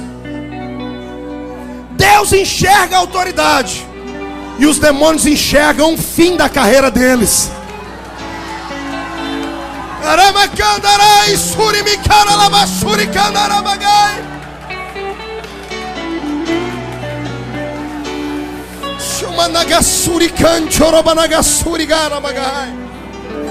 Pegue na mão do seu irmão, pegue na mão dele.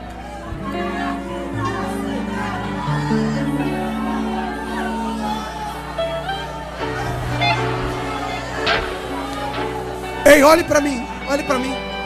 Daqui a pouco nós vamos adorar, vamos encher o nosso conhecimento. Olhe para mim. Quantos aqui falam em outras línguas? Deixa eu ver. Quem é batizado com o Espírito Santo, fala em outros idiomas. Só agora, pode soltar a mão do irmão e levante. Deixa eu ver quem fala em línguas. Deixa eu ver. Levante bem alto, bem alto. Todos vocês, quem fala em línguas, chacoalha a mão, deixa eu ver. Você fala em línguas? Pegue na mão do irmão de novo. Que é que você fala em línguas, irmão? O meu povo erra por não conhecer. Para que, que você fala em línguas? Só para mostrar para o irmão do seu lado que você aprendeu a orar em glossolalia? Quer que eu te ensino que são línguas? Eu perguntei para Deus, eu orei muito. Falei, Deus, para que servem as línguas? As línguas servem para isso aqui, escute aqui. Quando eu quero falar uma coisa só para um amigo, porque a gente só segreda para amigos. A gente só conta segredos para amigos. Não é assim? Quando eu quero contar uma coisa só para o pastor Tênis e não quero que ninguém escute, eu grito no microfone? O que é que eu faço? Eu venho aqui, ó. Não é assim? Eu cochicho no ouvido dele. Quem está do lado pode até tentar esticar a orelha. Não vai entender. Porque é só para ele ouvir. O Senhor diz para mim, filho, as línguas estranhas que eu ensinei vocês a falarem é a maneira mais linda de intimidade que vocês têm comigo. Quando você fala em línguas, você cochicha no ouvido de Deus. Pastor, mas eu falo alto, não interessa. A Bíblia diz que só Deus entende. O diabo chega do seu lado, pega um dicionário desse tamanho de todos os idiomas que tem, você está falando. Ele está ele tá aqui 15 minutos quando ele achou, achei a primeira palavrinha, você já está orando em outras línguas, porque o Senhor te deu autoridade para orar em variedade de línguas. Para que é que você ora em línguas? É para você fortalecer a sua alma. São autoridades que o Senhor nos deu. E o pior não é isso, pastor Tênis. O pior é que a maioria dos pentecostais só ora em línguas uma vez por semana. Não é assim, pastor? Só ora em língua quando estão na igreja. Jesus tem que descer, catar o indivíduo, jogar ele na parede para ele falar em línguas. Glu, glu, glu, glu, glu, glu, glu.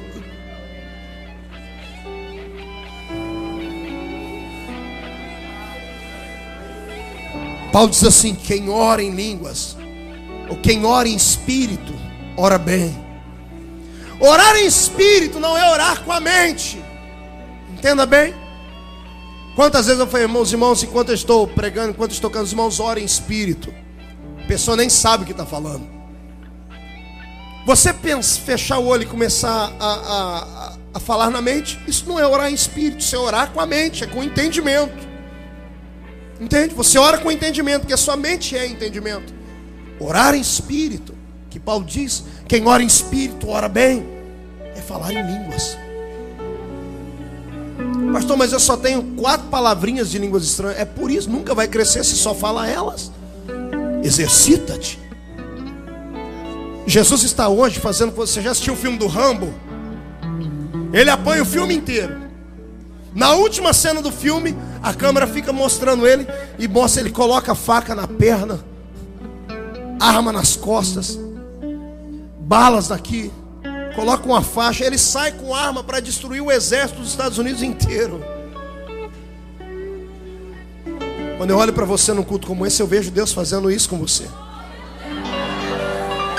Deus está te ensinando que você tem autoridade, você não vai ter que se curvar diante de mais nada. Eu profetizo, pastor Tennyson, que esta igreja terá sabedoria para resolver os seus problemas sem ter que ir na corte. Está entendendo? Eu profetizo que você não vai ter mais que procurar ajuda de psicólogo nem de psiquiatra. Não vai ter mais que pedir ajuda para remédios. Porque o Senhor te deu poder. Domina! Domina!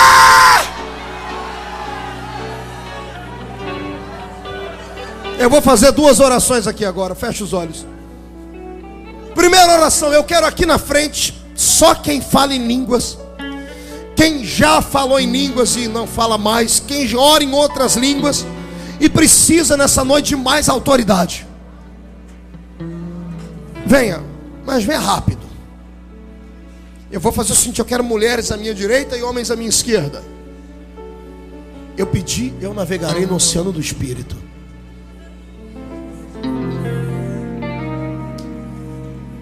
Meu Deus do céu.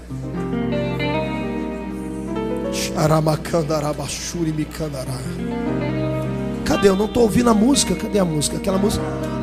Pode tocar de maneira simples para eu entender ela. Essa não é a música que eu estou pedindo. Não, mas está diferente. Vem.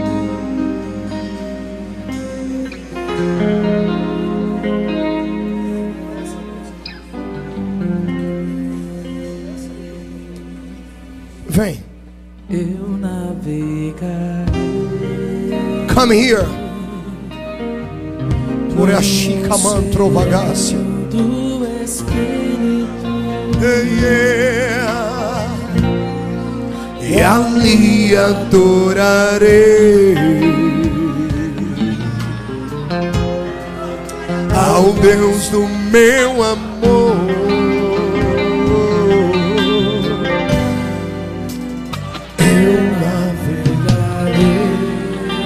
Dorobassuri Kalabalabachara Bagahai. O oceano do Espírito. É, e ali adorarei. Ao Deus do meu amor. Espírito, Espírito. Faça destino uma oração. E desce como Convida Ele. Vem, tome Chorovanai, sui camanto, cobarabagai. E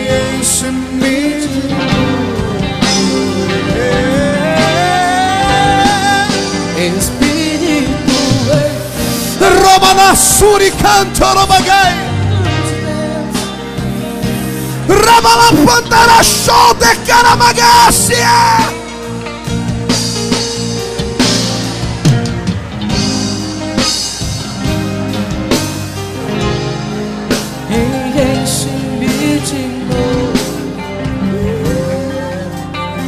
Segure um pouquinho. Eu quero que você pegue no braço do irmão que está do seu lado. No braço, não é na mão, não, é no braço. A irmã Léa Mendonça vai preparar alguns hinos daqui a pouco. Aquela, aquela irmã grandona ali, ó. Como é? Marta. Eu quero aquele hino de novo. Dá para cantar ele? Já venha correndo. Pega no braço seu irmão. Escute. Continue tocando o teclado. Continue tocando. Escute.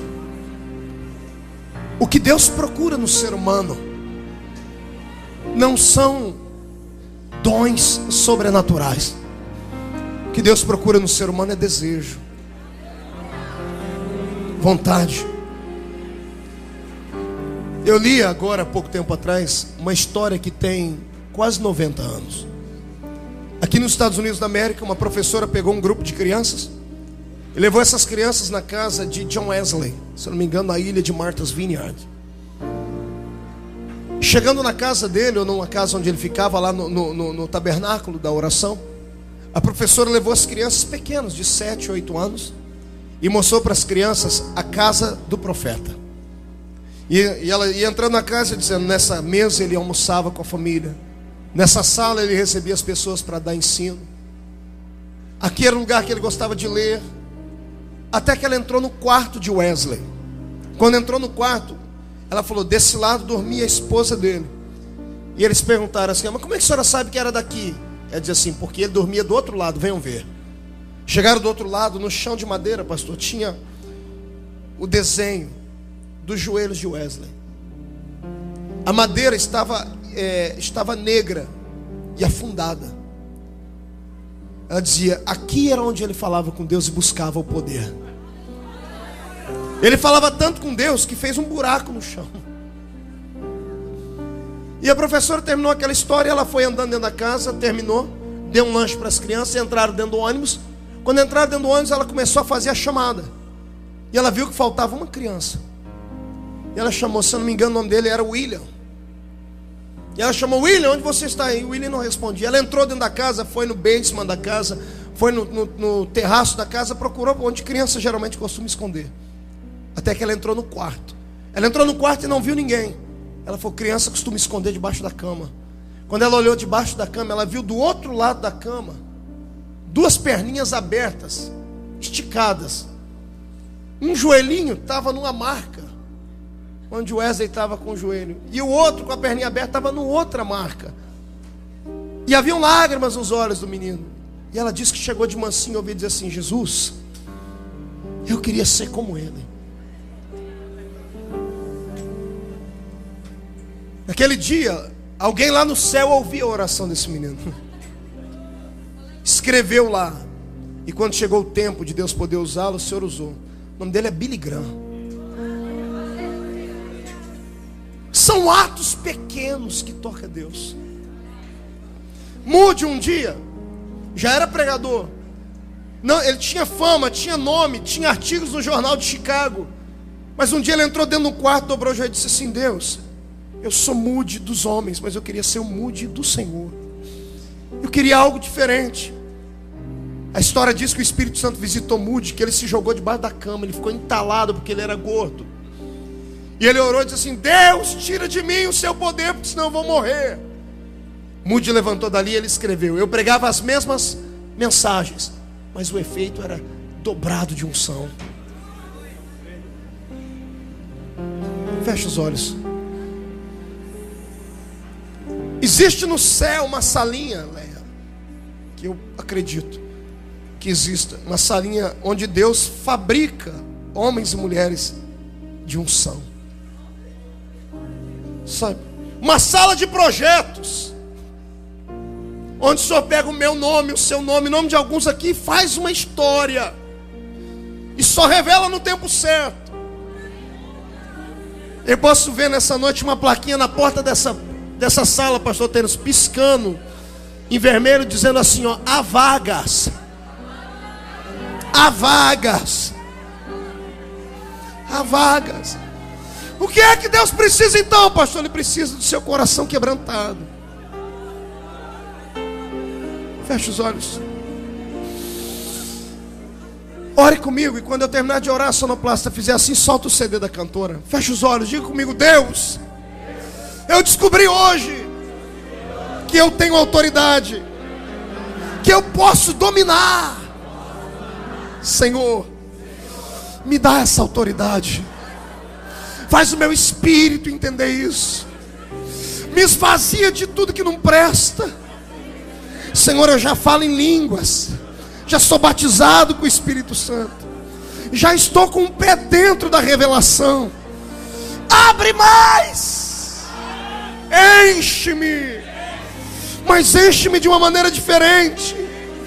Não importa o que vai acontecer comigo, se eu vou ser arrebatado, se eu vou cair no chão cheio, se eu vou pular, profetizar, não importa. Eu quero que o meu espírito testifique da Sua presença. Feche os olhos. Como profeta de Deus, neste encerramento deste conclave de mulheres aqui em South River, eu, pastor Marco Feliciano, profetizo uma onda de poder que cai sobre esses crentes. E onde houver alguém que Deus vai usar, receba poder até não aguentar mais.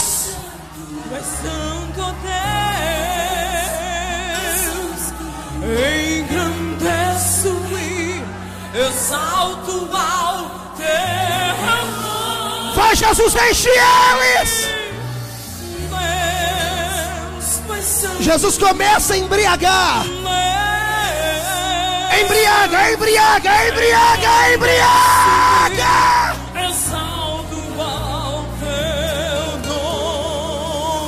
Levante as mãos para cima, salte o seu irmão e adore a Deus. Adore a Deus. Gramacate, oromagai, macandarás. O maravilhoso Senhor, o teu amor nunca falhou. Vai, toca o sobrenatural.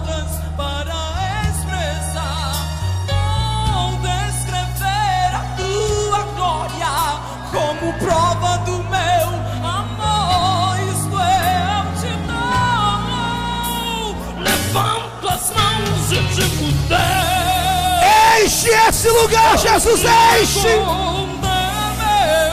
Todo crente batizado com o Espírito Santo, fala em línguas agora. Agora, agora, agora.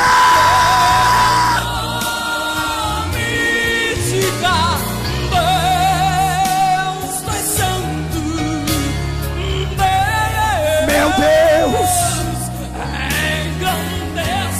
Iomancho Cobarabassi Amacandarabagarai.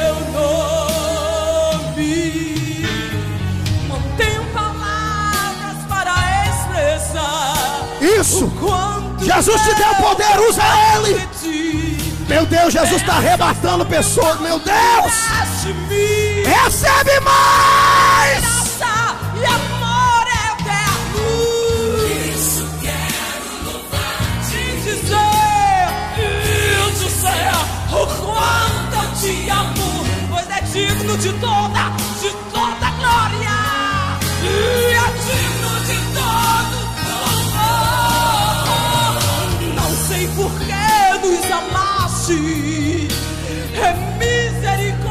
misericórdia. Usa a autoridade que o Senhor te deu. Sai da frente, Satanás. Sai da frente, demônios. Esta igreja está na glória.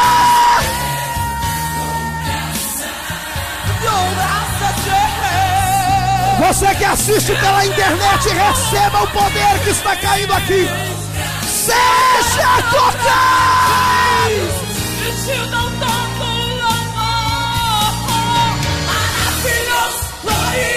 Justo e santo, vitorioso, em tudo triunfante, curador, libertador, tudo e defesa, torre forte, amém. Recebe mais! Alfa e ômega, é, é Senhor. Meu Deus, meu Deus!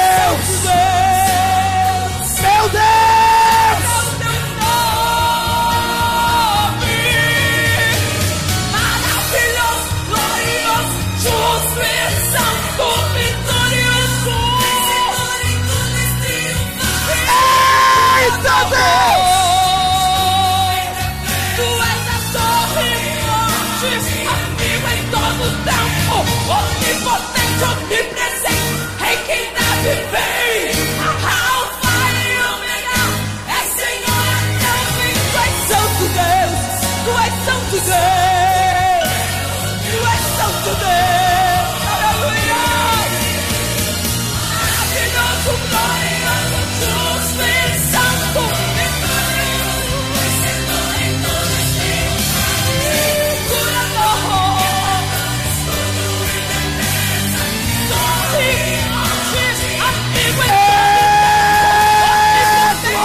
Jesus!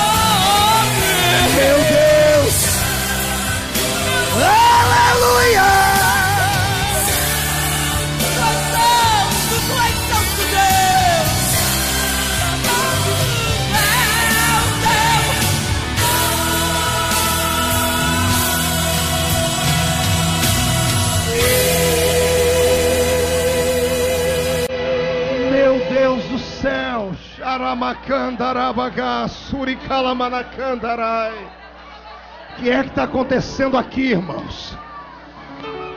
O céu desceu, a glória de Deus. Meu Deus do céu, o que é que está acontecendo? Meu Deus, Shekaramakalarai. Meu Jesus. O Espírito Santo de Deus. Meu Deus. Isso, abraça o seu irmão, abraça ele, abraça ela. Jesus te deu poder, Ele te deu autoridade.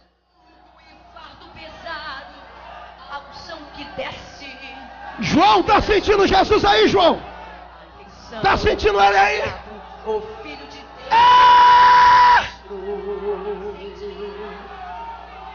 Andando e falando no meio da congregação. Meu Deus. Arai, Kentoro, Baragassi, Amandarai.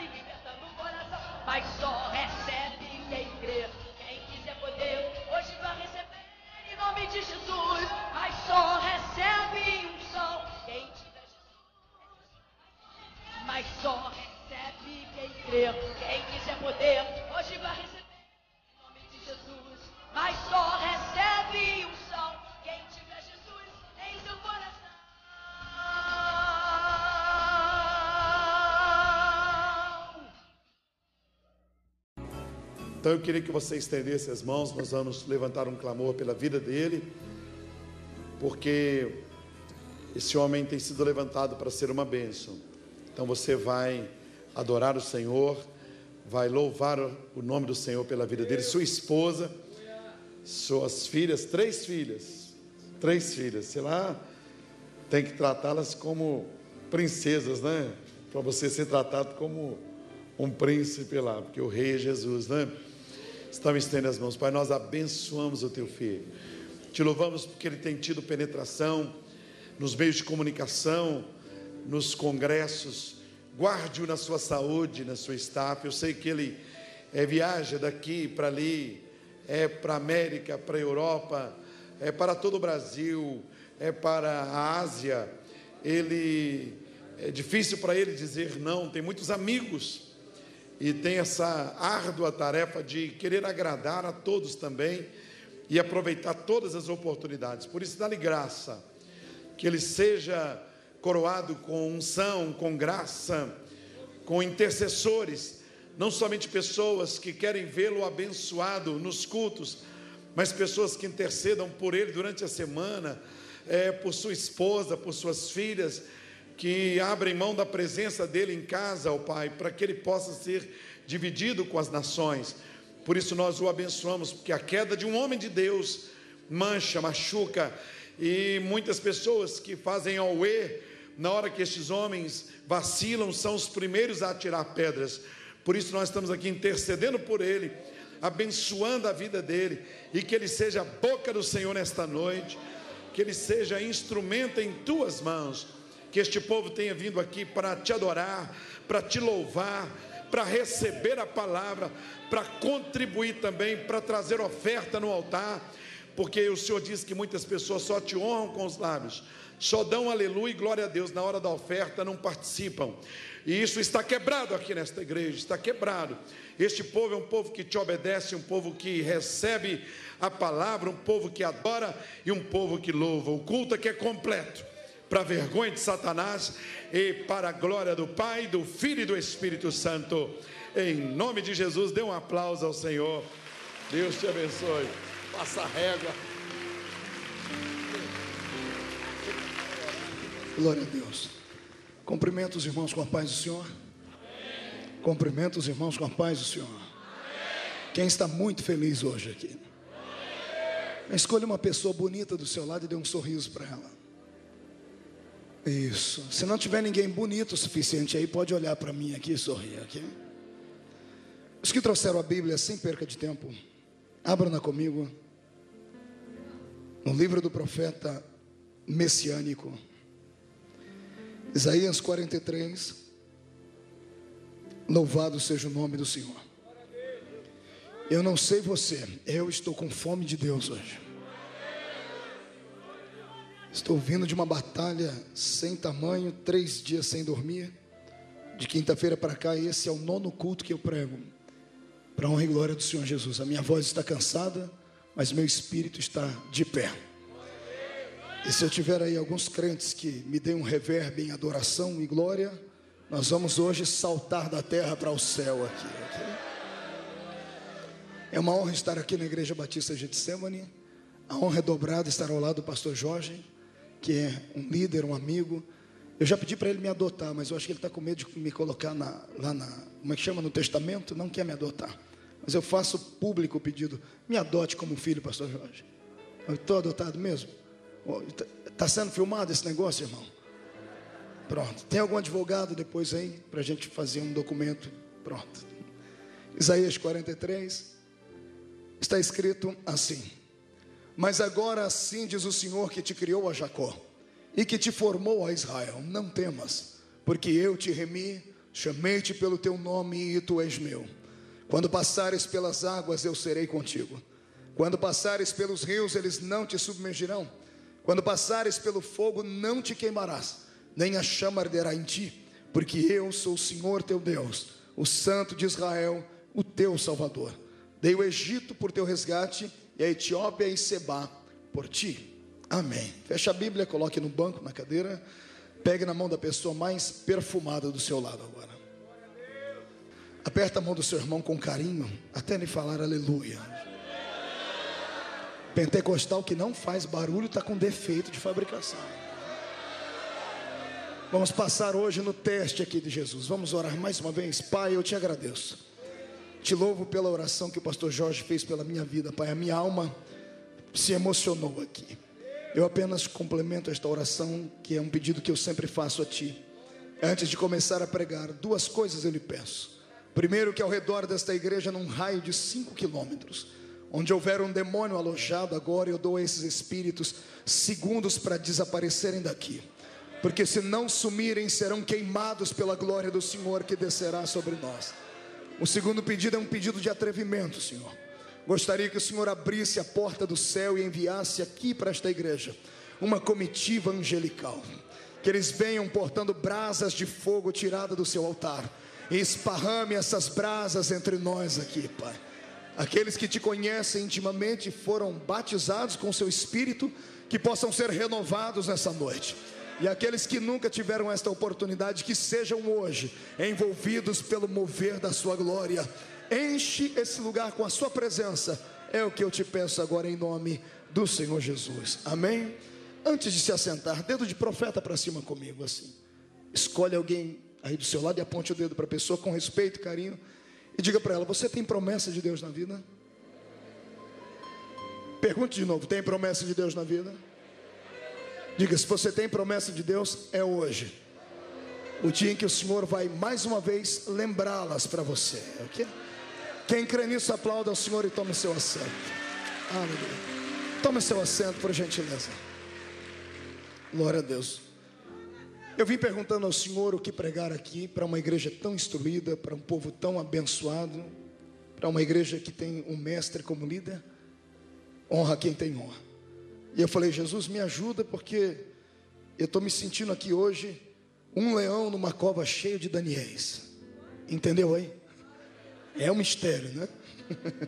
Imagine, se um Daniel sozinho, lá dentro, o Senhor teve que tapar a boca de todos os leões, eu estou me sentindo aqui um leãozinho daquele, perto do monte de Daniéis ungidos aqui. Me ajude aí em oração. Quando eu abro a minha Bíblia no livro do profeta messiânico, no capítulo 43 dele, eu tenho uma das passagens mais lidas mais comentadas e mais usadas como forma de motivação espiritual para todo o povo do Senhor. Uma palavra linda, poética, que o Senhor deu à boca do profeta Isaías, para que ele falasse em um tempo de dificuldade para a sua grande e poderosa nação. O que eu tenho nesta palavra, neste contexto que nós lemos, sem querer forçar a interpretação do texto, é uma promessa. Uma promessa que se divide em duas partes. Parte da promessa eu posso usar o meu intelecto para absorvê-la, compreendê-la e crer que ela é real. A outra parte da promessa, o meu homem intelectual não consegue compreender, porque é uma coisa fora da normalidade, é uma coisa incomum. E aquilo que eu não posso entender aqui, eu tenho que fazer de tudo para aceitar aqui. Existem coisas que a razão pode avaliar e bater o carimbo dizendo está confirmado, outras só pelo mover do Espírito do Senhor. O Senhor está fazendo uma promessa ao seu servo, dizendo à sua grande nação: Se passares pelas águas, eu serei contigo. Se passares pelos rios, eles não te submergirão. Este texto, esta palavra, esta profecia, eu entendo ela aqui, porque eu tenho centenas de histórias pelo mundo e na Bíblia, pelo menos, umas três ou quatro histórias que vêm embasar esse texto. A minha Bíblia diz que o apóstolo Paulo, por três vezes, caiu no meio do mar e acabou se safando do meio do mar. Não sei como, se ele se agarrou, se atracou um pedaço de madeira, um barril. Eu sei que ele conseguiu sair do meio do mar. Passando pelas águas, elas não conseguiram afogá-lo. Isto eu consigo entender aqui. Sei que se cair no mar, alguém pode jogar uma boia. Sei que eu posso ter do meu lado um pedaço de madeira, um pedaço de algum objeto que me faça flutuar e assim não morrer. Deste texto, este pedaço da palavra profética eu entendo e absorvo aqui, porque vejo que há lógica no texto. Mas a segunda parte da promessa, a minha mente não consegue entender. Aí o meu homem espiritual absorve pela fé e eu sou obrigado a dar um grito de glória a Deus. Porque a segunda parte é assim: se passares pelo fogo, a chama não vai arder em ti. O Senhor não está dizendo se passares do lado do fogo. O Senhor não está dizendo se passares perto do fogo. O Senhor está dizendo se passares pelo fogo, a chama lá dentro não vai queimar você, porque eu estarei contigo ali. Eu nunca ouvi falar de alguém que andou no meio do fogo e não se queimou, a não ser nenhum texto da Bíblia que eu vou deixar para citar lá no final desta mensagem, porque isso é uma coisa anormal, é uma promessa absurda. Pergunte para o seu irmão se ele já ouviu alguma promessa absurda vindo da parte do Senhor Deus aí. Já ouviu alguma? Pastor, o que é uma promessa absurda? É aquela promessa que você ouve e até gargalhada dá.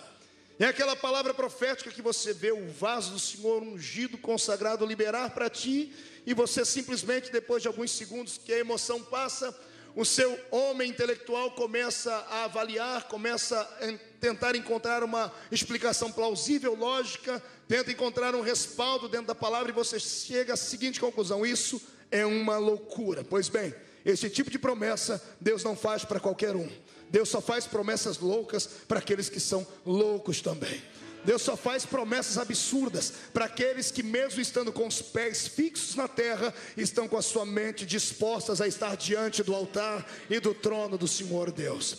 Eu já vi muitas pessoas debocharem de palavras proféticas. Eu sou uma dessas pessoas que não debocho. Pode ser o vaso que for, pode ser a pessoa que vier profetizar para mim, se não falando coisa ruim, o resto está muito bom. Eu escuto e guardo num cantinho do coração. Se for do Senhor, vai acontecer. E quando é coisa boa, eu até fico batendo na porta, falando: Senhor, eu vi aquela palavra. Quando o Senhor diz, não fui eu que mandei, foi o Senhor. Então o Senhor dá um jeito, porque o profeta falou. Tem coisas que o Senhor não manda o profeta falar e ele fala e o Senhor tem que, Deus acaba cumprindo, porque o profeta tem crédito no céu. Elias veio profetizar na terra e não usou o nome do Senhor. Ele olhou para a multidão, saiu do meio do nada e disse: Segundo a minha palavra, não chove mais aqui. Foi um tumulto no céu, eu imagino. Anjos chegando lá, Senhor, apareceu um homem lá que nós nunca vimos ele, nem mais gordo, nem mais magro. Levantou uma palavra lá e detalhe, ele não usou o seu nome, ele usou o nome dele. Imagina o Senhor ligando para o departamento pessoal do céu, pedindo para o Serafim, filho, veja aí o nome de Elias, puxa aí a ficha dele, mande trazer para mim, eu quero saber quem é esse indivíduo. E lá vem Elias, sem pai, sem mãe, apenas Elias o tisbita.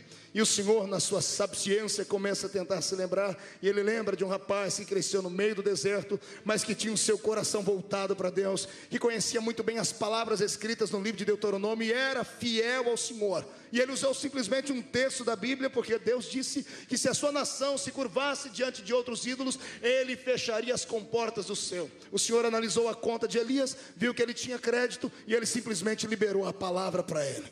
Pois bem, nem que Deus não mande, se o profeta falou e ele tem base, tem, e ele concretamente tem saldo no céu, se segure, porque vai acabar acontecendo um milagre na sua vida.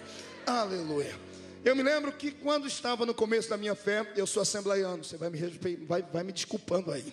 Eu venho lá do meio do mato, na, na Vila Tatu foi onde eu cresci. E eu me lembro de um salãozinho onde eu ouvi as primeiras vezes as palavras da fé. Era um salãozinho de 3 metros por 4, coisa pequena um salãozinho com uma cadeira que só Jesus para ter misericórdia. A gente quase se quebrava dentro daquele lugar. Era uma reunião completamente absorvida pela presença de Deus, cheia de pessoas, homens e mulheres incultos, incautos, não sabiam ler nem escrever, com as suas mãos calejadas de tanto trabalhar na roça, porque a minha região é uma região onde as pessoas cortam cana, plantam laranja, colhem laranja, algodão, café, e os membros da nossa igreja são todos gente, pessoas assim da roça, eu me lembro que um dia, quando garoto, eu estava lá num culto desses e Jesus desceu naquela reunião. Tem reunião que você sabe que é diferente. Parece que tem umas que ele assiste lá de cima, outras ele entra no meio dela. São coisa tremenda. Eu quero crer que essa é uma daquelas reuniões assim, que ele vai descer aqui pessoalmente. Então, se ele chegar perto de você, por favor, reverbere a glória dele. Arrepiou o corpo de um lado, dê um grito de glória do outro. Você vai deixar ele muito feliz aqui. E eu me lembro que levantou uma irmãzinha para profetizar para mim, a irmã Maria de Paula. A irmã Maria de Paula é uma figura. Sabe aquelas pessoas interioranas? Ela tinha só dois dentes na boca, irmão, era uma coisa bela. Usava chinelinha havaiana, um vermelho e um amarelo. Não como hoje, que havaianas estão sendo exportadas para Nova York. Naquela época era só gente de classe bem baixa que usava esse tipo de chinelinho. E ela virou para trás num culto no mover de Deus e profetizou para mim.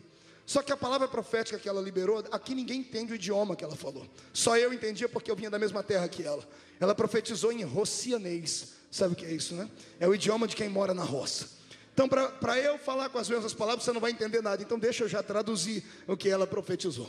Ela virou para trás, apontou o dedo para mim e disse assim: Meu servo, chegará um tempo na sua vida em que eu vou te usar tanto, mas tanto, que você vai falar em cima e embaixo, na esquerda e na direita, no norte e no sul, ao mesmo tempo, porque eu tenho pressa e a minha volta estará apressada nesse período. Se prepare, não se assuste, vai ser muito rápido. E eu repito, você vai falar em cima e embaixo, na esquerda, na direita, no norte e no sul, ao mesmo tempo. Assim diz o Senhor. Quando aquela mulher falou essa palavra, o meu coração queimou. Subiu dentro de mim aquele calor de Deus. A gente sabe quando é Deus falando conosco.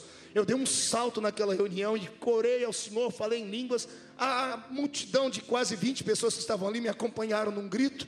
E lá no púlpito levantou o presbítero que estava dirigindo a reunião. Ele havia acabado de se formar em teologia. Ele pegou um sininho que ficava no púlpito, chacoalhou, pediu para que todos ficassem quietos.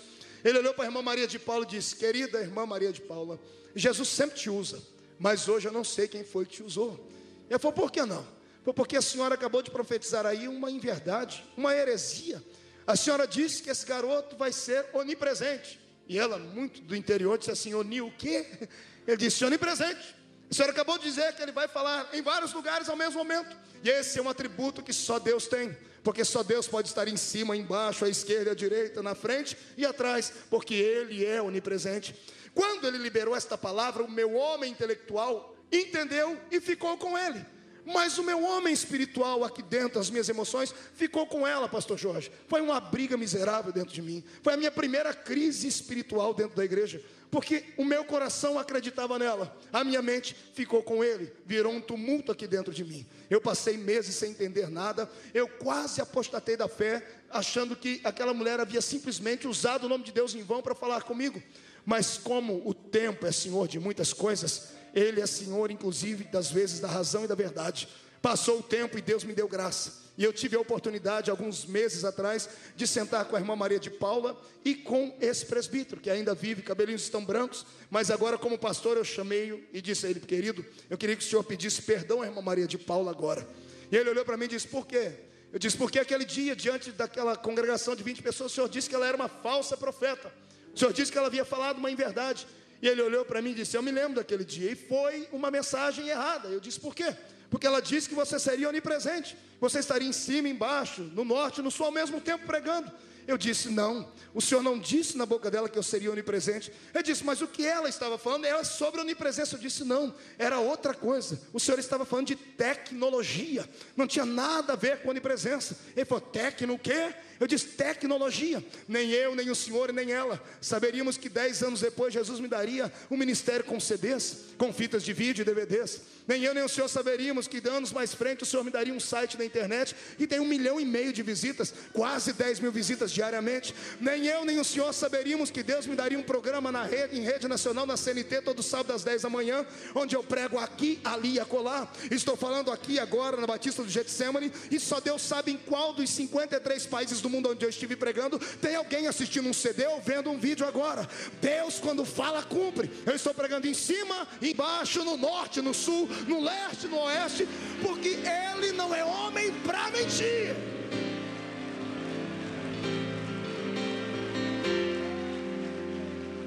Não se surpreenda com o seu Deus, ele é assim. As loucuras dele são mais sábias do que a multidão de sabedoria que há na terra. E quando ele fizer uma promessa desse naipe para você, não fique atormentado e dizendo como será, quando será, não. Simplesmente guarde a palavra de vez em quando, lança para lá para o céu uma palavra de cobrança mais simples, sem querer forçar a barra, porque quem prometeu foi ele, então o problema não é seu, o problema é dele. Com todo respeito, papai, se o senhor falou, não sou eu quem tem que ficar apavorado. Se Deus disse que ia fazer, o problema é dele. Quando ele fala, ele cumpre. Deus não é homem para mentir e nem filho do homem para se arrepender daquilo que ele promete. Se ele prometeu a você qualquer que seja, o que for que seja, ele vai cumprir. Você crê nisso? Então dê um grito de glória a Deus bem forte, bem alto.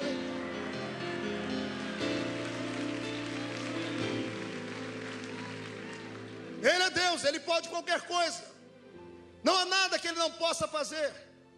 Se ele falou, vai acontecer, no tempo dele, no momento certo.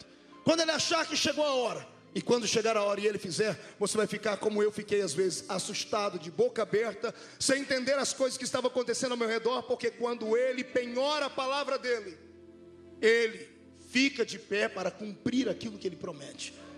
Não sei o que foi que Deus te prometeu por esses dias, ou o que ele vem te prometendo há alguns anos. Eu só sei que ele me mandou hoje aqui como profeta só para vaticinar que nenhuma das palavras que ele falou, os seus ouvidos cairão por terra. E enquanto não se cumprir essas promessas na sua vida, a morte não te leva. Você está em estado de imortalidade na terra, até que as palavras dele se cumpram na sua vida.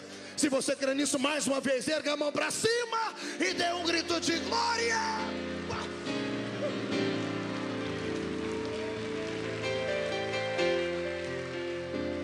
Há alguns meses atrás, pastor Jorge, eu pregava aqui na igreja da, da Batista Lagoinha, e eu me lembro que no final de um culto chegou um rapazinho perto de mim, vendendo paçoquinha, e ele me deu uma caixa de paçoquinha. E ele olhou para mim e disse: Pastor, o senhor ora por mim? Eu falei: Depois dessa caixa de paçoquinha, eu faço qualquer coisa por você. Eu disse: O que você quer? Ele disse: Pastor, eu queria que o senhor orasse por mim, que eu fui numa vigília essa semana. E levantou um profeta lá, pastor, e disse que eu vou ser presidente da república. E ele caiu na gargalhada. E eu olhei para ele sério, eu estava no espírito ainda. Tirei um cartãozinho meu do bolso, coloquei meu celular e dei na mão dele. Disse: Para que isso? Eu disse: Quando você subir a rampa, lembra de mim e me liga. Eu falei, pastor, mas o senhor acreditou nisso? Eu falei, meu amigo, se foi Deus que falou, daqui a alguns anos eu vou estar em casa e vendo a rampa e eu vou lembrar de você, é o camarada da paçoquinha. Porque quando meu Deus fala, amado, Ele dá um jeito de fazer. Ele quebra a lei da física, ele quebra a lei da gravidade, ele põe porta onde não existe porta. Se ele falou que vai abrir uma porta e não vê, você não consegue ver nem muro, fique tranquilo, nem que ele tem que mandar anjos fazer um muro, outros anjos fazerem uma porta e ele fazer uma chave só para te dar o gosto de abrir a porta e você passar por ela, porque quando ele fala, ele cumpre, ele cumpre. Vamos devagar pela Bíblia Sagrada e tentarmos encontrar esses respaldos. Como eu disse, o problema não é meu e nem seu é dele. O Senhor um dia olhou para Josué e Deus estava tão irritado com uma raça que vinha perseguindo os judeus. O Senhor disse: Josué, eu decreto a falência desse povo hoje. Que dia o Senhor disse que decretaria a falência deles? Não ouvi direito. Hoje. Hoje vai até que horas? Até meia-noite. Josué subiu no seu cavalo, passou o pregão entre o povo e disse: O Senhor entregou o inimigo na nossa mão hoje. Israel saiu atrás do inimigo. Eu não sei se os inimigos estavam usando cavalos árabes, porque eles deram no pé e Josué não conseguia alcançá-los e começou a escurecer. Como não havia farol de milha naquela época, nem luz de neon, Josué para num cantinho e diz: Senhor, a minha lamparina não ilumina mais do que um metro na frente do meu cavalo. Não tem como pegar o inimigo hoje. Eu imagino lá no céu Deus dizendo: Mas eu disse que entrego na mão de vocês hoje. E Josué disse: Senhor, mas não tem como perseguir o inimigo na escuridão. Senhor, já é tarde aqui, eu não sei aí no céu, mas aqui já está escurecendo. Eu imagino os anjos atrás do Senhor olhando, dizendo: e agora? Quem poderá defender o Senhor? Porque anjo não é onipresente, não é onipotente, não é nada. Criatura como nós, ouvindo as palavras proféticas do Senhor. Eu imagino o Senhor olhando para a terra, dizendo: Eu e a minha grande boca, quando eu falo, eu sou obrigado a cumprir. Deus ficando de pé na eternidade colocando o planeta Terra na frente dele. O sol está aqui baixando, a luz está aqui em cima, porque está ficando escuro. Deus esticando as suas vestes, puxando para cá o seu manto de glória, colocando uma mão embaixo do sol e a outra em cima da lua, e dizendo: Josué, vou acender o dia. Josué, o sol parou, a lua também pega os inimigos, porque a minha palavra não volta atrás. Eu disse que hoje cairiam seus inimigos. Pegue a palavra profética para si. Eu não sei o que Deus falou para você hoje, antes da meia-noite, você pode ter uma surpresa ainda. Uma ligação telefônica, um e-mail na sua caixa postal, uma carta que acabou de chegar lá, um telegrama fonado. Eu não sei, eu só sei que quando Deus manda um recado desse, é para você ficar bastante ansioso, porque o milagre está porta e vai acontecer. Creia, acredite. Como eu disse, o problema é dele. Gênesis 17. Abraão está andando no meio da terra e o Senhor vem sobre ele. Abraão cai de joelho, Deus fica sobre ele em cima da sua Shekinah. Tanto é que no último versículo do, livro, do capítulo 17 a Bíblia diz: E levantou o Senhor de cima de Abraão e se foi. O Senhor sobre o seu patriarca, E Deus dizendo: Abraão, pois não, senhor. Sara, sua mulher Sarai, vai se chamar Sara a partir de agora, porque ela vai dar à luz a um filho. Reis sairão de dentro dela. Ela será fértil. E tudo aquilo que eu prometi vai acontecer. Eu imagino Deus discursando de pé no seu trono e Abraão ouvindo lá embaixo. Quando o Senhor termina de falar, eu imagino o Senhor esperando um grito de glória ou uma atitude de fé, como quando Abraão era um garotão de 75 anos. Só que agora o Senhor não ouve um grito, o Senhor não ouve alegria, o Senhor ouve sim um sorriso, mas de deboche. A minha Bíblia diz que Abraão começa a rir. Abraão tem um ataque de deboche. Não sei se foi o estado nervoso dele, psicológico, que abalou, porque ele ouviu Deus falar. Ele começa a rir. Eu imagino Deus falando: Ei, Abraão, você está rindo por quê? Senhor, nós somos amigos há 25 anos. E a intimidade me dá o direito de falar assim com o Senhor: olha, o Senhor pode esquecer esse negócio de palavra profética, de que minha mulher vai dar à luz a um filho. Nem se a gente quisesse agora poderia acontecer. Por que não, Abraão? Senhor, pergunte a minha idade. Quantos anos você tem, garotão? Cem. Pergunte a idade da minha namorada. Quantos anos tem a sua namorada? 90. Senhor, é humanamente impossível. Impossível por quê, Abraão? Eu imagino Abraão se apresentando. Senhor, dê uma olhadinha aqui. Meus únicos amigos são artrite, artrose, osteoporose, reumatismo. Meus olhos estão amarelados, os dentes estão entortados, meus cabelos estão esbranquiçados, a pele está cheia de manchas, estou cheio de varizes. Isso eu que sou homem. Quer ver coisa feia? Vai lá em casa agora. Dá uma olhadinha lá em casa. Sara está numa situação, Senhor, que quando eu olho para ela, eu não sei se ela está de frente ou de costa. Cessou o costume das mulheres, ela não pode dar filho a mim. E nem que eu quisesse, Senhor, eu poderia. Imagina o Senhor dizendo assim: Abraão, eu prometi. O problema não é seu, o problema é meu. Não é a sua palavra que está em jogo, é a minha. E o Senhor vai fazer o quê? Vou fazer aquilo no que eu sou mestre, vou fazer um milagre. Vou fazer aquilo que a ciência não explica, aquilo que a mente natural não capta. Se a ciência diz que a sua mulher não pode gerar filhos, se você acha que não pode fecundá-la porque já está velho, se prepare porque eu entro em ação agora. Aí entra, temos um pequeno probleminha na Bíblia, principalmente no livro de Gênesis, ele não foi escrito em ordem cronológica certinha. Quem recebeu a revelação, recebeu a revelação em jejum, estava lá no monte há 80 dias, orando ao Senhor, que foi Moisés, pastor, não foi 40, não foi 80. Leia direito, Deuteronômio capítulo 9, você vai ver. Ele jejuando 40 dias, descendo com as tábuas da lei na mão, viu o povo em pecado, quebrou as tábuas e voltou para o monte. Mais 40 dias e 40 noites, não comi pão, não bebi água. Está Moisés adiante do Senhor e Deus resolve revelar para ele o Pentateuco. E agora, quando ele está escrevendo o livro de Gênesis, eu não sei se era um telão que aparecia diante dele, se Deus ditava no ouvido dele, eu sei que ele escreveu. E na hora de compilar, temos um pequeno problema. Porque o que Deus está falando no capítulo 17, ocorreu o milagre dois capítulos antes, no capítulo 15. O milagre o Senhor fez antes do que está escrito aqui. Isto já é reconhecido pelos textos sagrados entre o povo hebreu. No capítulo 15, Deus interfere na história, porque o Senhor pede um sacrifício a Abraão. E nenhuma outra vez o Senhor viu alguém fazer como fez Abraão naquele dia. Todos os homens que davam sacrifício a Deus tinham força, virilidade suficiente para imolar um animal e colocar o um animal inteiro em cima do altar. No capítulo 15 de Gênesis, Abraão está tão velho e cansado que ele corta o animal em pedaços. O sacrifício demorou tanto que as aves de rapina, os urubus, começavam a voar em cima do altar, porque a carne quase entra em estado de putrefação e o cheiro da morte chega até as narinas dos urubus. Abraão tem que se dividir em pegar um pedaço de carne e colocar em cima do altar e enxotar as aves de rapina. E Deus está só analisando e olhando para o corpo dele. A minha Bíblia diz: na boca de Abraão, e tendo eu terminado de dar o sacrifício, os meus olhos se escureceram. A pressão de Abraão caiu. Ele fez um sacrifício tão grande ao ofertar a Deus que o Senhor olhou para ele, analisou e disse: De fato, Abraão não tem condições nenhuma, humanamente falando, de gerar um filho. Se fazer um sacrifício, ele já quase desmaiou. É nesse momento que Deus resolve fazer o milagre, cumprir a palavra dele. A minha Bíblia diz que passa perto de Abraão um vento e passa do outro lado um fogo, e nisso cai um sono profundo em Abraão. Só um outro homem da Bíblia teve um sono como dele, foi Adão. Quando Deus fez cair um sono profundo em Adão, o Senhor só fez isso para anestesiar o seu corpo e efetuar uma cirurgia. Deus fez a mesma coisa com Abraão.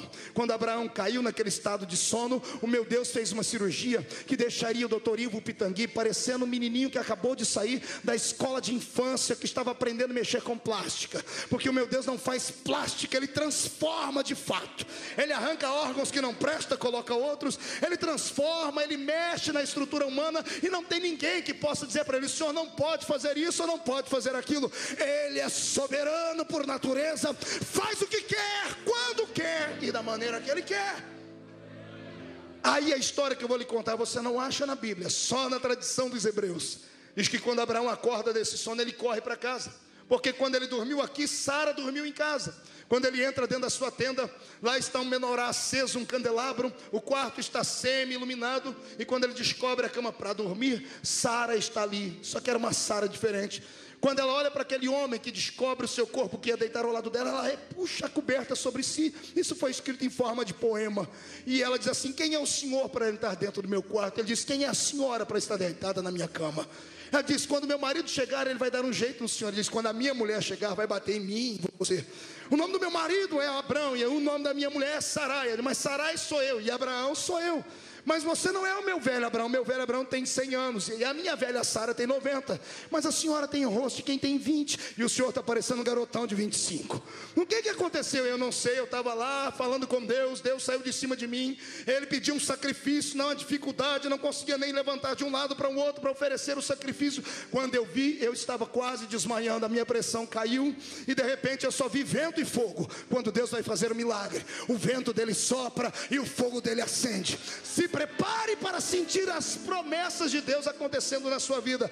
Eu não sei se você é tão crente quanto eu. Se você não gosta desse tipo de manifestação divina, dá tempo de ir para casa e assistir belíssimo ainda. Se ficar comigo aqui, você vai ver o que é lindíssimo da parte de Deus. É ver o meu Senhor operar um milagre.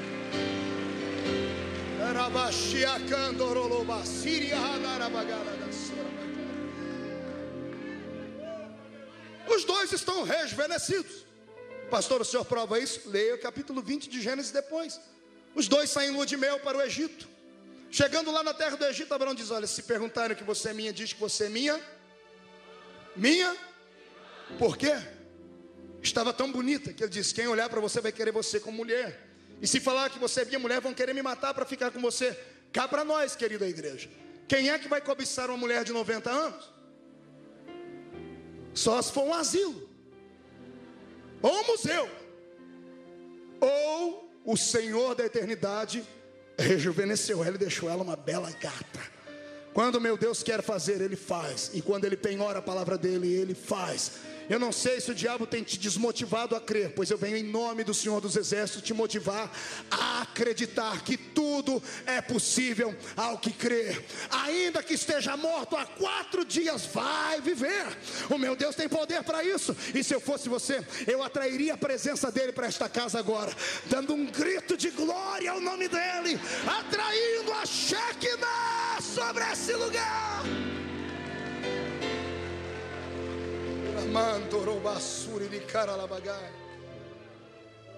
Às vezes eu não entendo como é que alguns cristãos fiéis a Deus e sinceros vêm para uma reunião como essa e não conseguem se alegrar.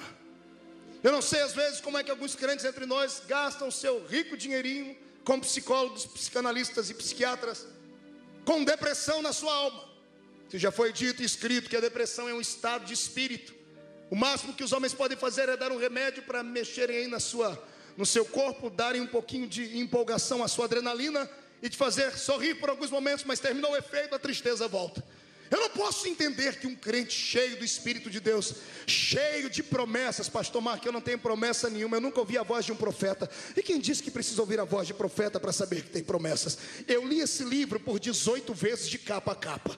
Um dia eu comecei a catalogar as promessas, eu cheguei em 32 mil e parei. 32 mil promessas dentro desse livro. Pelo menos uma você deveria acreditar nela.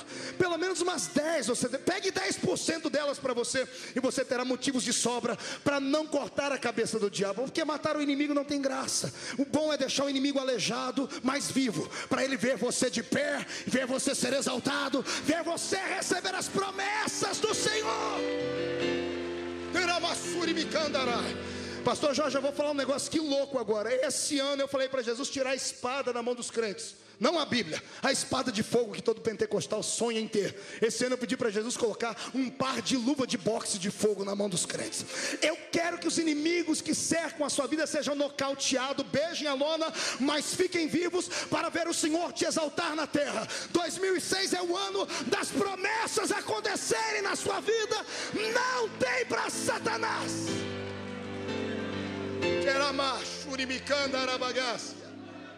Eu não sei se você serve ao mesmo Deus que o meu. Se serve ao mesmo Deus que o meu, pare de me olhar com esse olho seco, parecendo olho de sapo que morre no dia de enchente.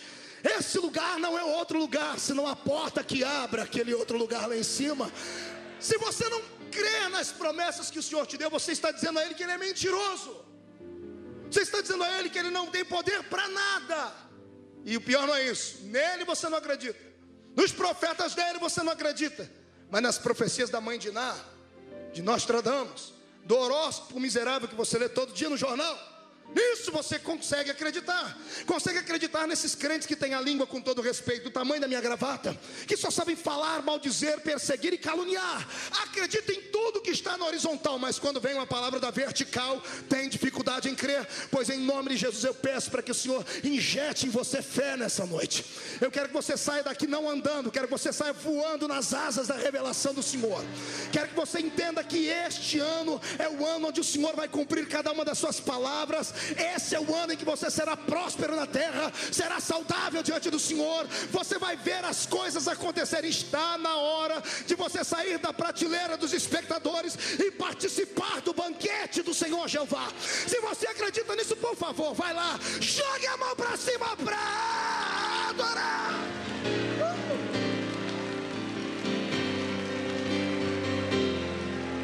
Com todo respeito, Mãozinha direita para cima, assim, por favor. Discretamente, coloque a mão no ombro do seu irmão, como se estivesse tirando a caspa do ombro dele. Olha para ele, se ele sorriu para você, agarra o ombro dele. Segurou? Chacoalha ele até ele ficar irritado agora. Olha, tem uns que nem para me obedecer prestam raça. Chacoalha o irmão, deixa ele irritado. Diga para ele: Você está ouvindo a voz de Deus? Deus está dizendo que ele vai cumprir. Então creia. Creia e saia da terra. Creia e ande comigo na revelação do céu.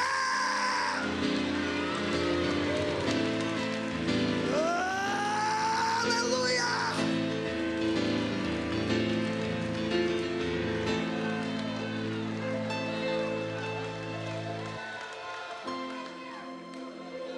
Você tem promessa? Abuse dela. Tem um cidadão que ficou servindo um profeta na intenção de receber uma benção, porque ele sabia que o profeta é boca de Deus na terra. O profeta, ele é o porta-voz do Senhor na terra, então o que ele fala em nome do Senhor está sacramentado. E o profeta chegou diante dele e disse: O que é que você quer quando você ficar sem mim aqui? Eu disse, não quero nada, não, eu quero uma coisa muito simples. O que? Eu quero porção dobrada do Espírito que está sobre ti. Profeta, você é esperto e inteligente. Pois é, eu quero só fazer o dobro dos sinais que o Senhor fez. Elias pensou e disse: Se você me ver ser arrebatado, ser tomado de ti, o que você pediu vai acontecer. E o rapaz daí em diante não desgrudou mais de Elias. Acho que até para dormir ele amarrava uma corda no pé dele e outra no pé de Elias. Elias tentou fazer de tudo, vai ao Jordão, vou nada, eu só te deixo quando o Senhor for daqui para outro lugar. Ele é na terra, onde o Senhor entrar, eu entro atrás do Senhor. Eu quero a minha bênção. E o dia que Elias foi arrebatado no céu, em cima do redemoinho, o rapaz está aqui embaixo gritando: Ei, eu estou vendo, estou vendo. Elias olha para o céu: E agora, senhor? Você penhorou a palavra, vai acontecer. Solta a capa na mão dele. Rapaz, catou a capa no ar, nem caiu no chão. Olhou para a capa, porção dobrada do Espírito. Ele fez, Elias, sete milagres. Ele teria que operar agora 14. O primeiro milagre, um dos primeiros milagres, é hilárico. Eu estudei a geografia do lugar onde estava Eliseu. Peguei alguns livros, amados, e eu dei uma gargalhada tão grande. Eu falei: profeta é tudo igual, é tudo maluco. Deus não usa gente normal. Está entendendo isso? Todo homem usado e ousado, ele parece maluco. Toda mulher que sai dessa terra e toca o coração de Deus, ele pode ter cara de normal, mas as atitudes deles não são normais. Talvez seja por isso que você venha para essa igreja e seja apenas um enfeitezinho de banco. Talvez seja por isso que você venha para ser apenas um mero espectador, porque você não tem coragem de ousar, você não tem coragem de partir da linha do, pronto, do ponto natural da existência e saltar para dentro da revelação, o mundo de Deus. As palavras proféticas dele são um mundo cercado de coisas metafísicas que não podem ser vistas, mas podem ser perceptivas e sentidas. Está entendendo isso? Deus tem muito mais para te dar do que você jamais sonhou. Não existe um homem na terra que tenha entrado até o fundo do rio da revelação, da profundidade das promessas do Senhor. Deus tem coisas para dar a você que Ele não deu a ninguém ainda. E Jesus ainda tentou lembrar a gente: ei, se as minhas palavras estiverem em vós, escute, vocês farão o que eu faço, e farão coisas maiores do que a que eu faço. Na geografia do contexto onde estava Eliseu, aconteceu o seguinte: Eliseu chegou num lugar, na frente do Rio Jordão. Se ele descesse um quilômetro abaixo do lugar onde ele estava, ao norte, ele encontraria ali uma pinguela. Alguém sabe o que é pinguela? Eram os projetos de ponte de antigamente. Porque o povo tinha que atravessar aquele rio. Tinha uma pinguela a um quilômetro ao norte. Se ele subisse ao sul, a um quilômetro e meio ele encontraria um, uns barquinhos que as pessoas cobravam taxa para transportar as pessoas de um lado ao outro. Era simples, mas ele não vai nem para baixo nem para cima, ele fica no meio, ele olha para a capa. Para que, que eu vou gastar ali se eu tenho promessa? Ele olha, levanta a capa, imagina Deus do céu, o que, que ele vai fazer? Quem tem promessa acaba abusando das promessas. Ele pegou e disse: Onde está o Deus de Elias? Ele é esperto. Ele não falou onde está a palavra de Elias. Onde está o Deus que usa a boca de Elias? Quando ele bateu nas águas, eu disse: Esse cabra é doido. Lá embaixo era só ir lá e atravessar a ponte, lá em cima pegar um barco, mas ele não fez nem isso, nem isso. Ele quer que eu abra um caminho para ele passar. E o duro é que eu tenho que fazer, porque a minha palavra está penhorada. Deus abriu um caminho só para ele passar. Vai passando, assoviando e rodando a capa dizendo: quem tem promessa pode tudo, quem tem promessa pode qualquer coisa. Não teve ninguém mais abusado do que ele. Outro dia ele está caminhando com a capinha aqui em cima do seu ombro. E ele chega num lugar onde tem uns lenhadores cortando lenha. Tem todo mundo trabalhando e ele escuta um chorando no canto. E ele chega, por que, que o senhor está chorando? Ele diz, porque eu sou pobre, miserável, não tenho machado. Peguei um machado emprestado de um amigo, hum, tentando colher bastante, cortar bastante para ganhar mais do que todo mundo. Esqueci de amolhar o machado, esqueci de encravá-lo direito. Quando eu levantei o machado com a veemência da força, o machado descolou do cabo, caiu lá no meio daquele rio. E ninguém aqui sabe nadar, ninguém sabe respirar debaixo d'água. Eu continuo pobre e agora mais pobre ainda porque devo o machado para o meu amigo.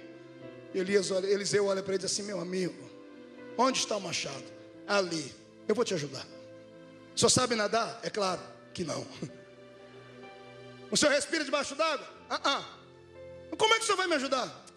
Não conta para ninguém, mas eu tenho promessa.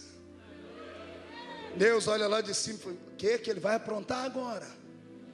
Deus faz com Eliseu o sonho de Paulo Coelho. Eu li o livro de Paulo Coelho um dia desse, eu dei muita gargalhada. Ele dizendo: Eu só tenho uma frustração na minha vida. No caminho de Santiago eu não consegui descobrir o poder da alquimia. Eu queria transformar um metal em outro metal. Queria transformar o ferro em ouro, o bronze em prata, porque é o sonho de todo alquimista. Procurei a pedra filosofal e não achei. Esse dia eu mandei um e-mail para ele, lendo os livros de Harry Potter, quem sabe ele encontra. Ele só não conseguiu o poder da alquimia porque ele serve ao Deus errado. Se servisse ao Deus que eu e você servimos, ele ia ver que o nosso Deus, e só ele tem o poder de transformar uma matéria em outra matéria. Eliseu não entendia nada de alquimia, mas tinha um Deus que entendia tudo. Quando ele diz foi ali que caiu o machado, Eliseu só dá um grito: Machado, eu tenho promessa. Dê um jeito de vir aqui para minha mão. Eu imagino as pessoas dizendo, amigo, machado é feito de ferro. Ferro é mais pesado do que a água. A lei da gravidade diz que tudo que é pesado tem que ficar no fundo.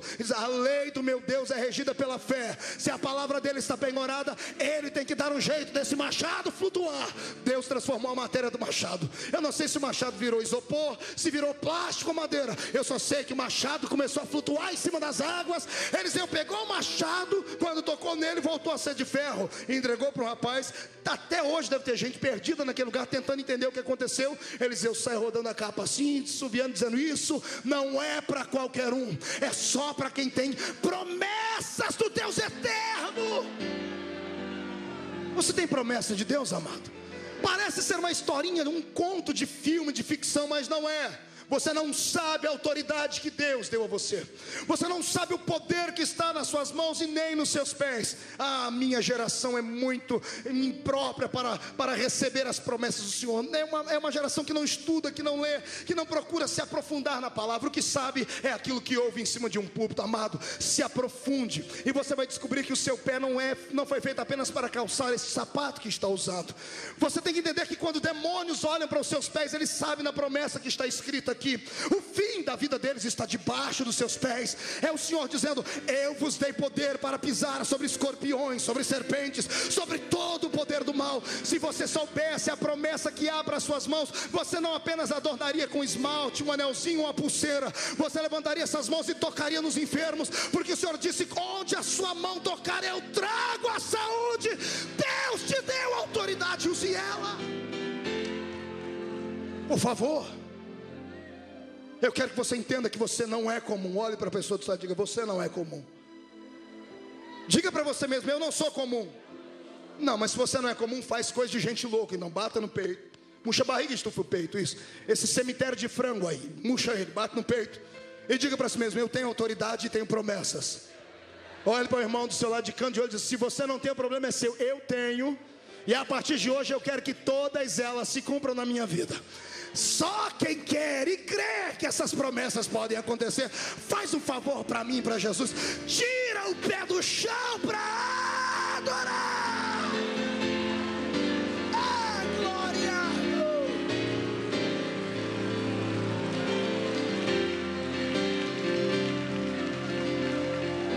De pé, pegue na mão do seu irmão.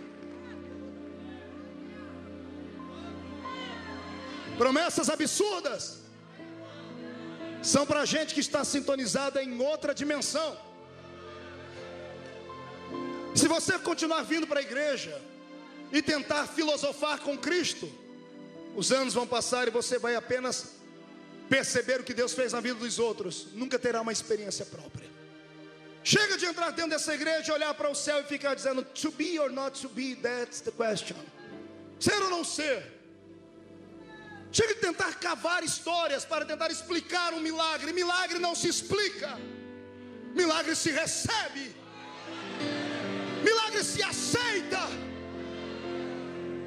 Eu estou ouvindo barulho de asas, e não é de anjos, é um farfalhar de asas de demônios fugindo da sua casa abandonando o seu emprego, saindo da sua escola. Este é o ano do milagre na sua vida.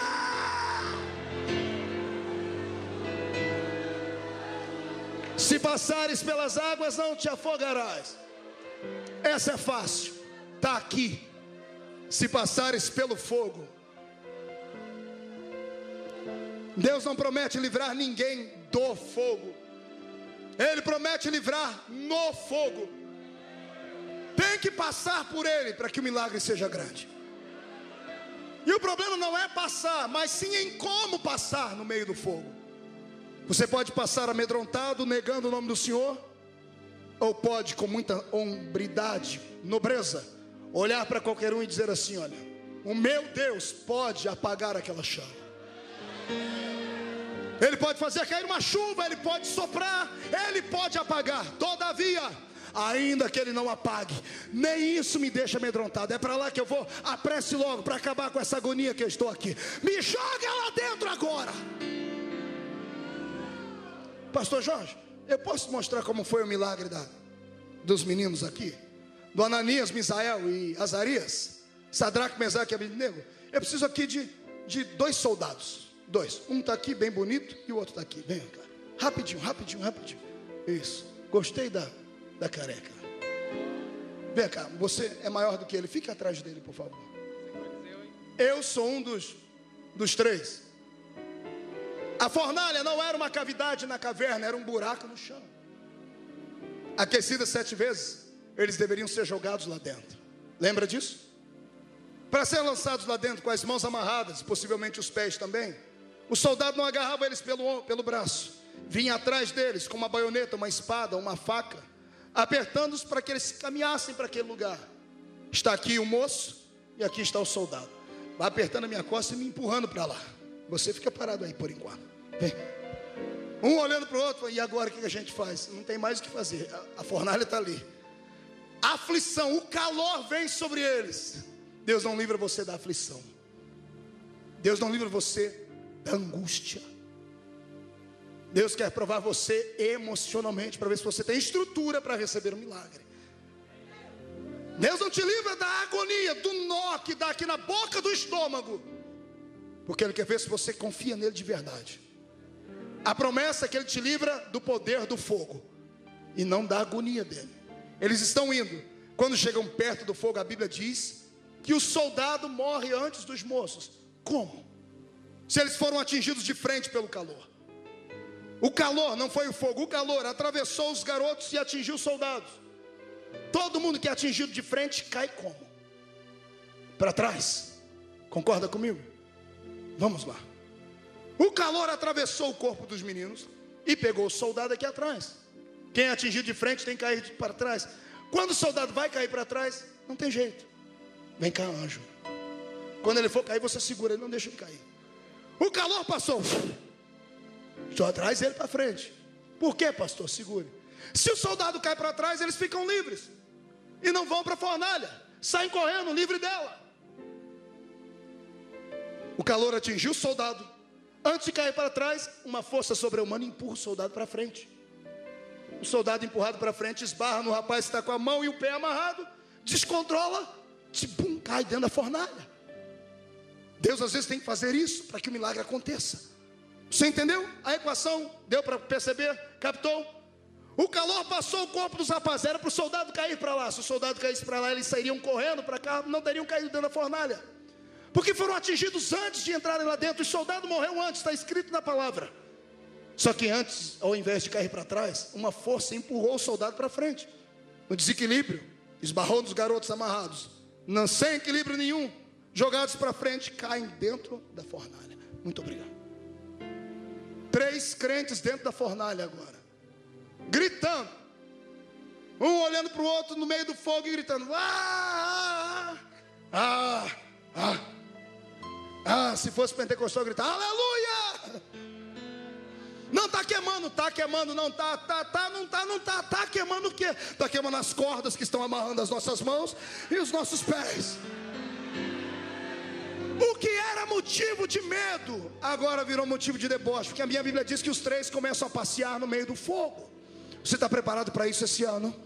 Aquilo que mais te deixou agonizado, você vai debochar de Satanás, vai debochar dos inimigos, você vai caminhar no meio do fogo e vai rir deles. E detalhe: quando estiver lá no meio, não se assuste, porque aquele que te livra do poder do fogo vai fazer uma visitinha lá.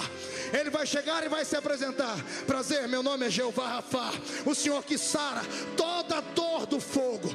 Prazer, meu nome é Jeová Jiré, o Senhor que providencia um milagre no meio do fogo fogo. Prazer, o meu nome é Jeová Sidiqueno. Eu tenho a bandeira da vitória para te dar. Hoje é a noite do seu milagre. Quem crê nisso?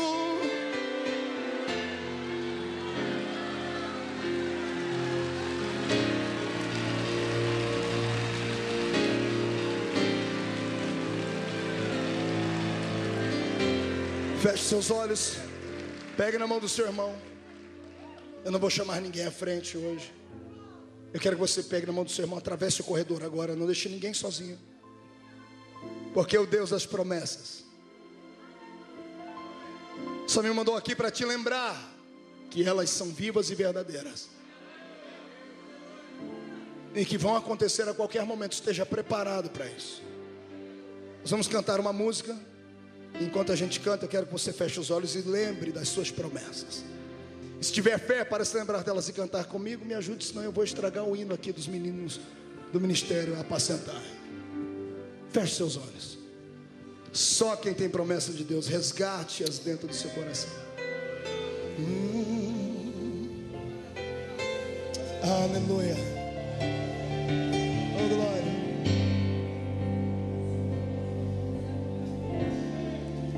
Sei que os seus olhos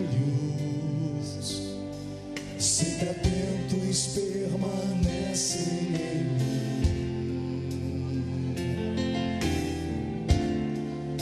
E os seus ouvidos.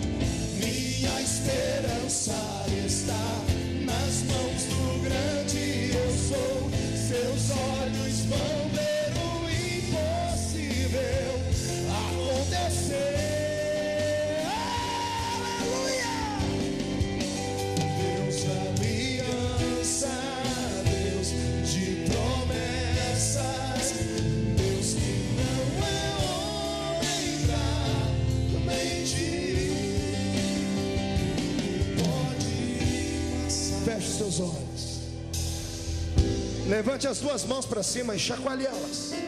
Faça uma tomada disso. Chacoalhe as suas mãos. Dê meia volta, fique cara a cara com alguém, chacoalhe a mão sobre o seu irmão. Diz para ele: Isso não é loucura, é um ato profético.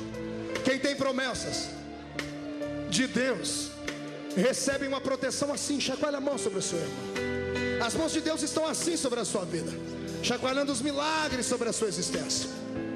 Tudo que Ele prometeu vai acontecer, Pai. Coloque nessas mãos agora uma unção de prodígios e maravilhas. Onde os seus filhos tocarem agora, faz acontecer um milagre, Pai. Por favor, abrace o seu irmão e profetiza sobre ele. Agora!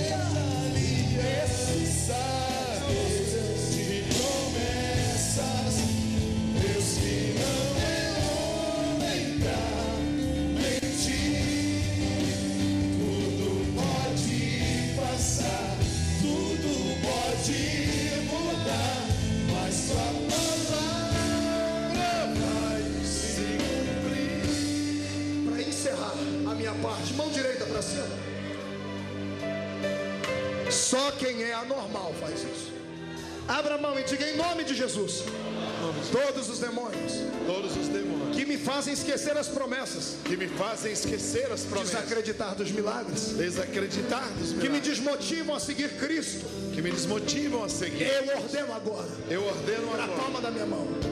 Fecha a mão. Diga seu irmão, é loucura só para quem crê. Loucura. Eu conto até três, você joga no chão e pisa em cima. Um. Não tem para Satanás esse ano, esse é o seu ano sua casa está revestida nas promessas do Senhor. Dois, a sua igreja está envolvida nas promessas do Senhor. Dois e meio, a vitória é nossa. Três, jogue no chão.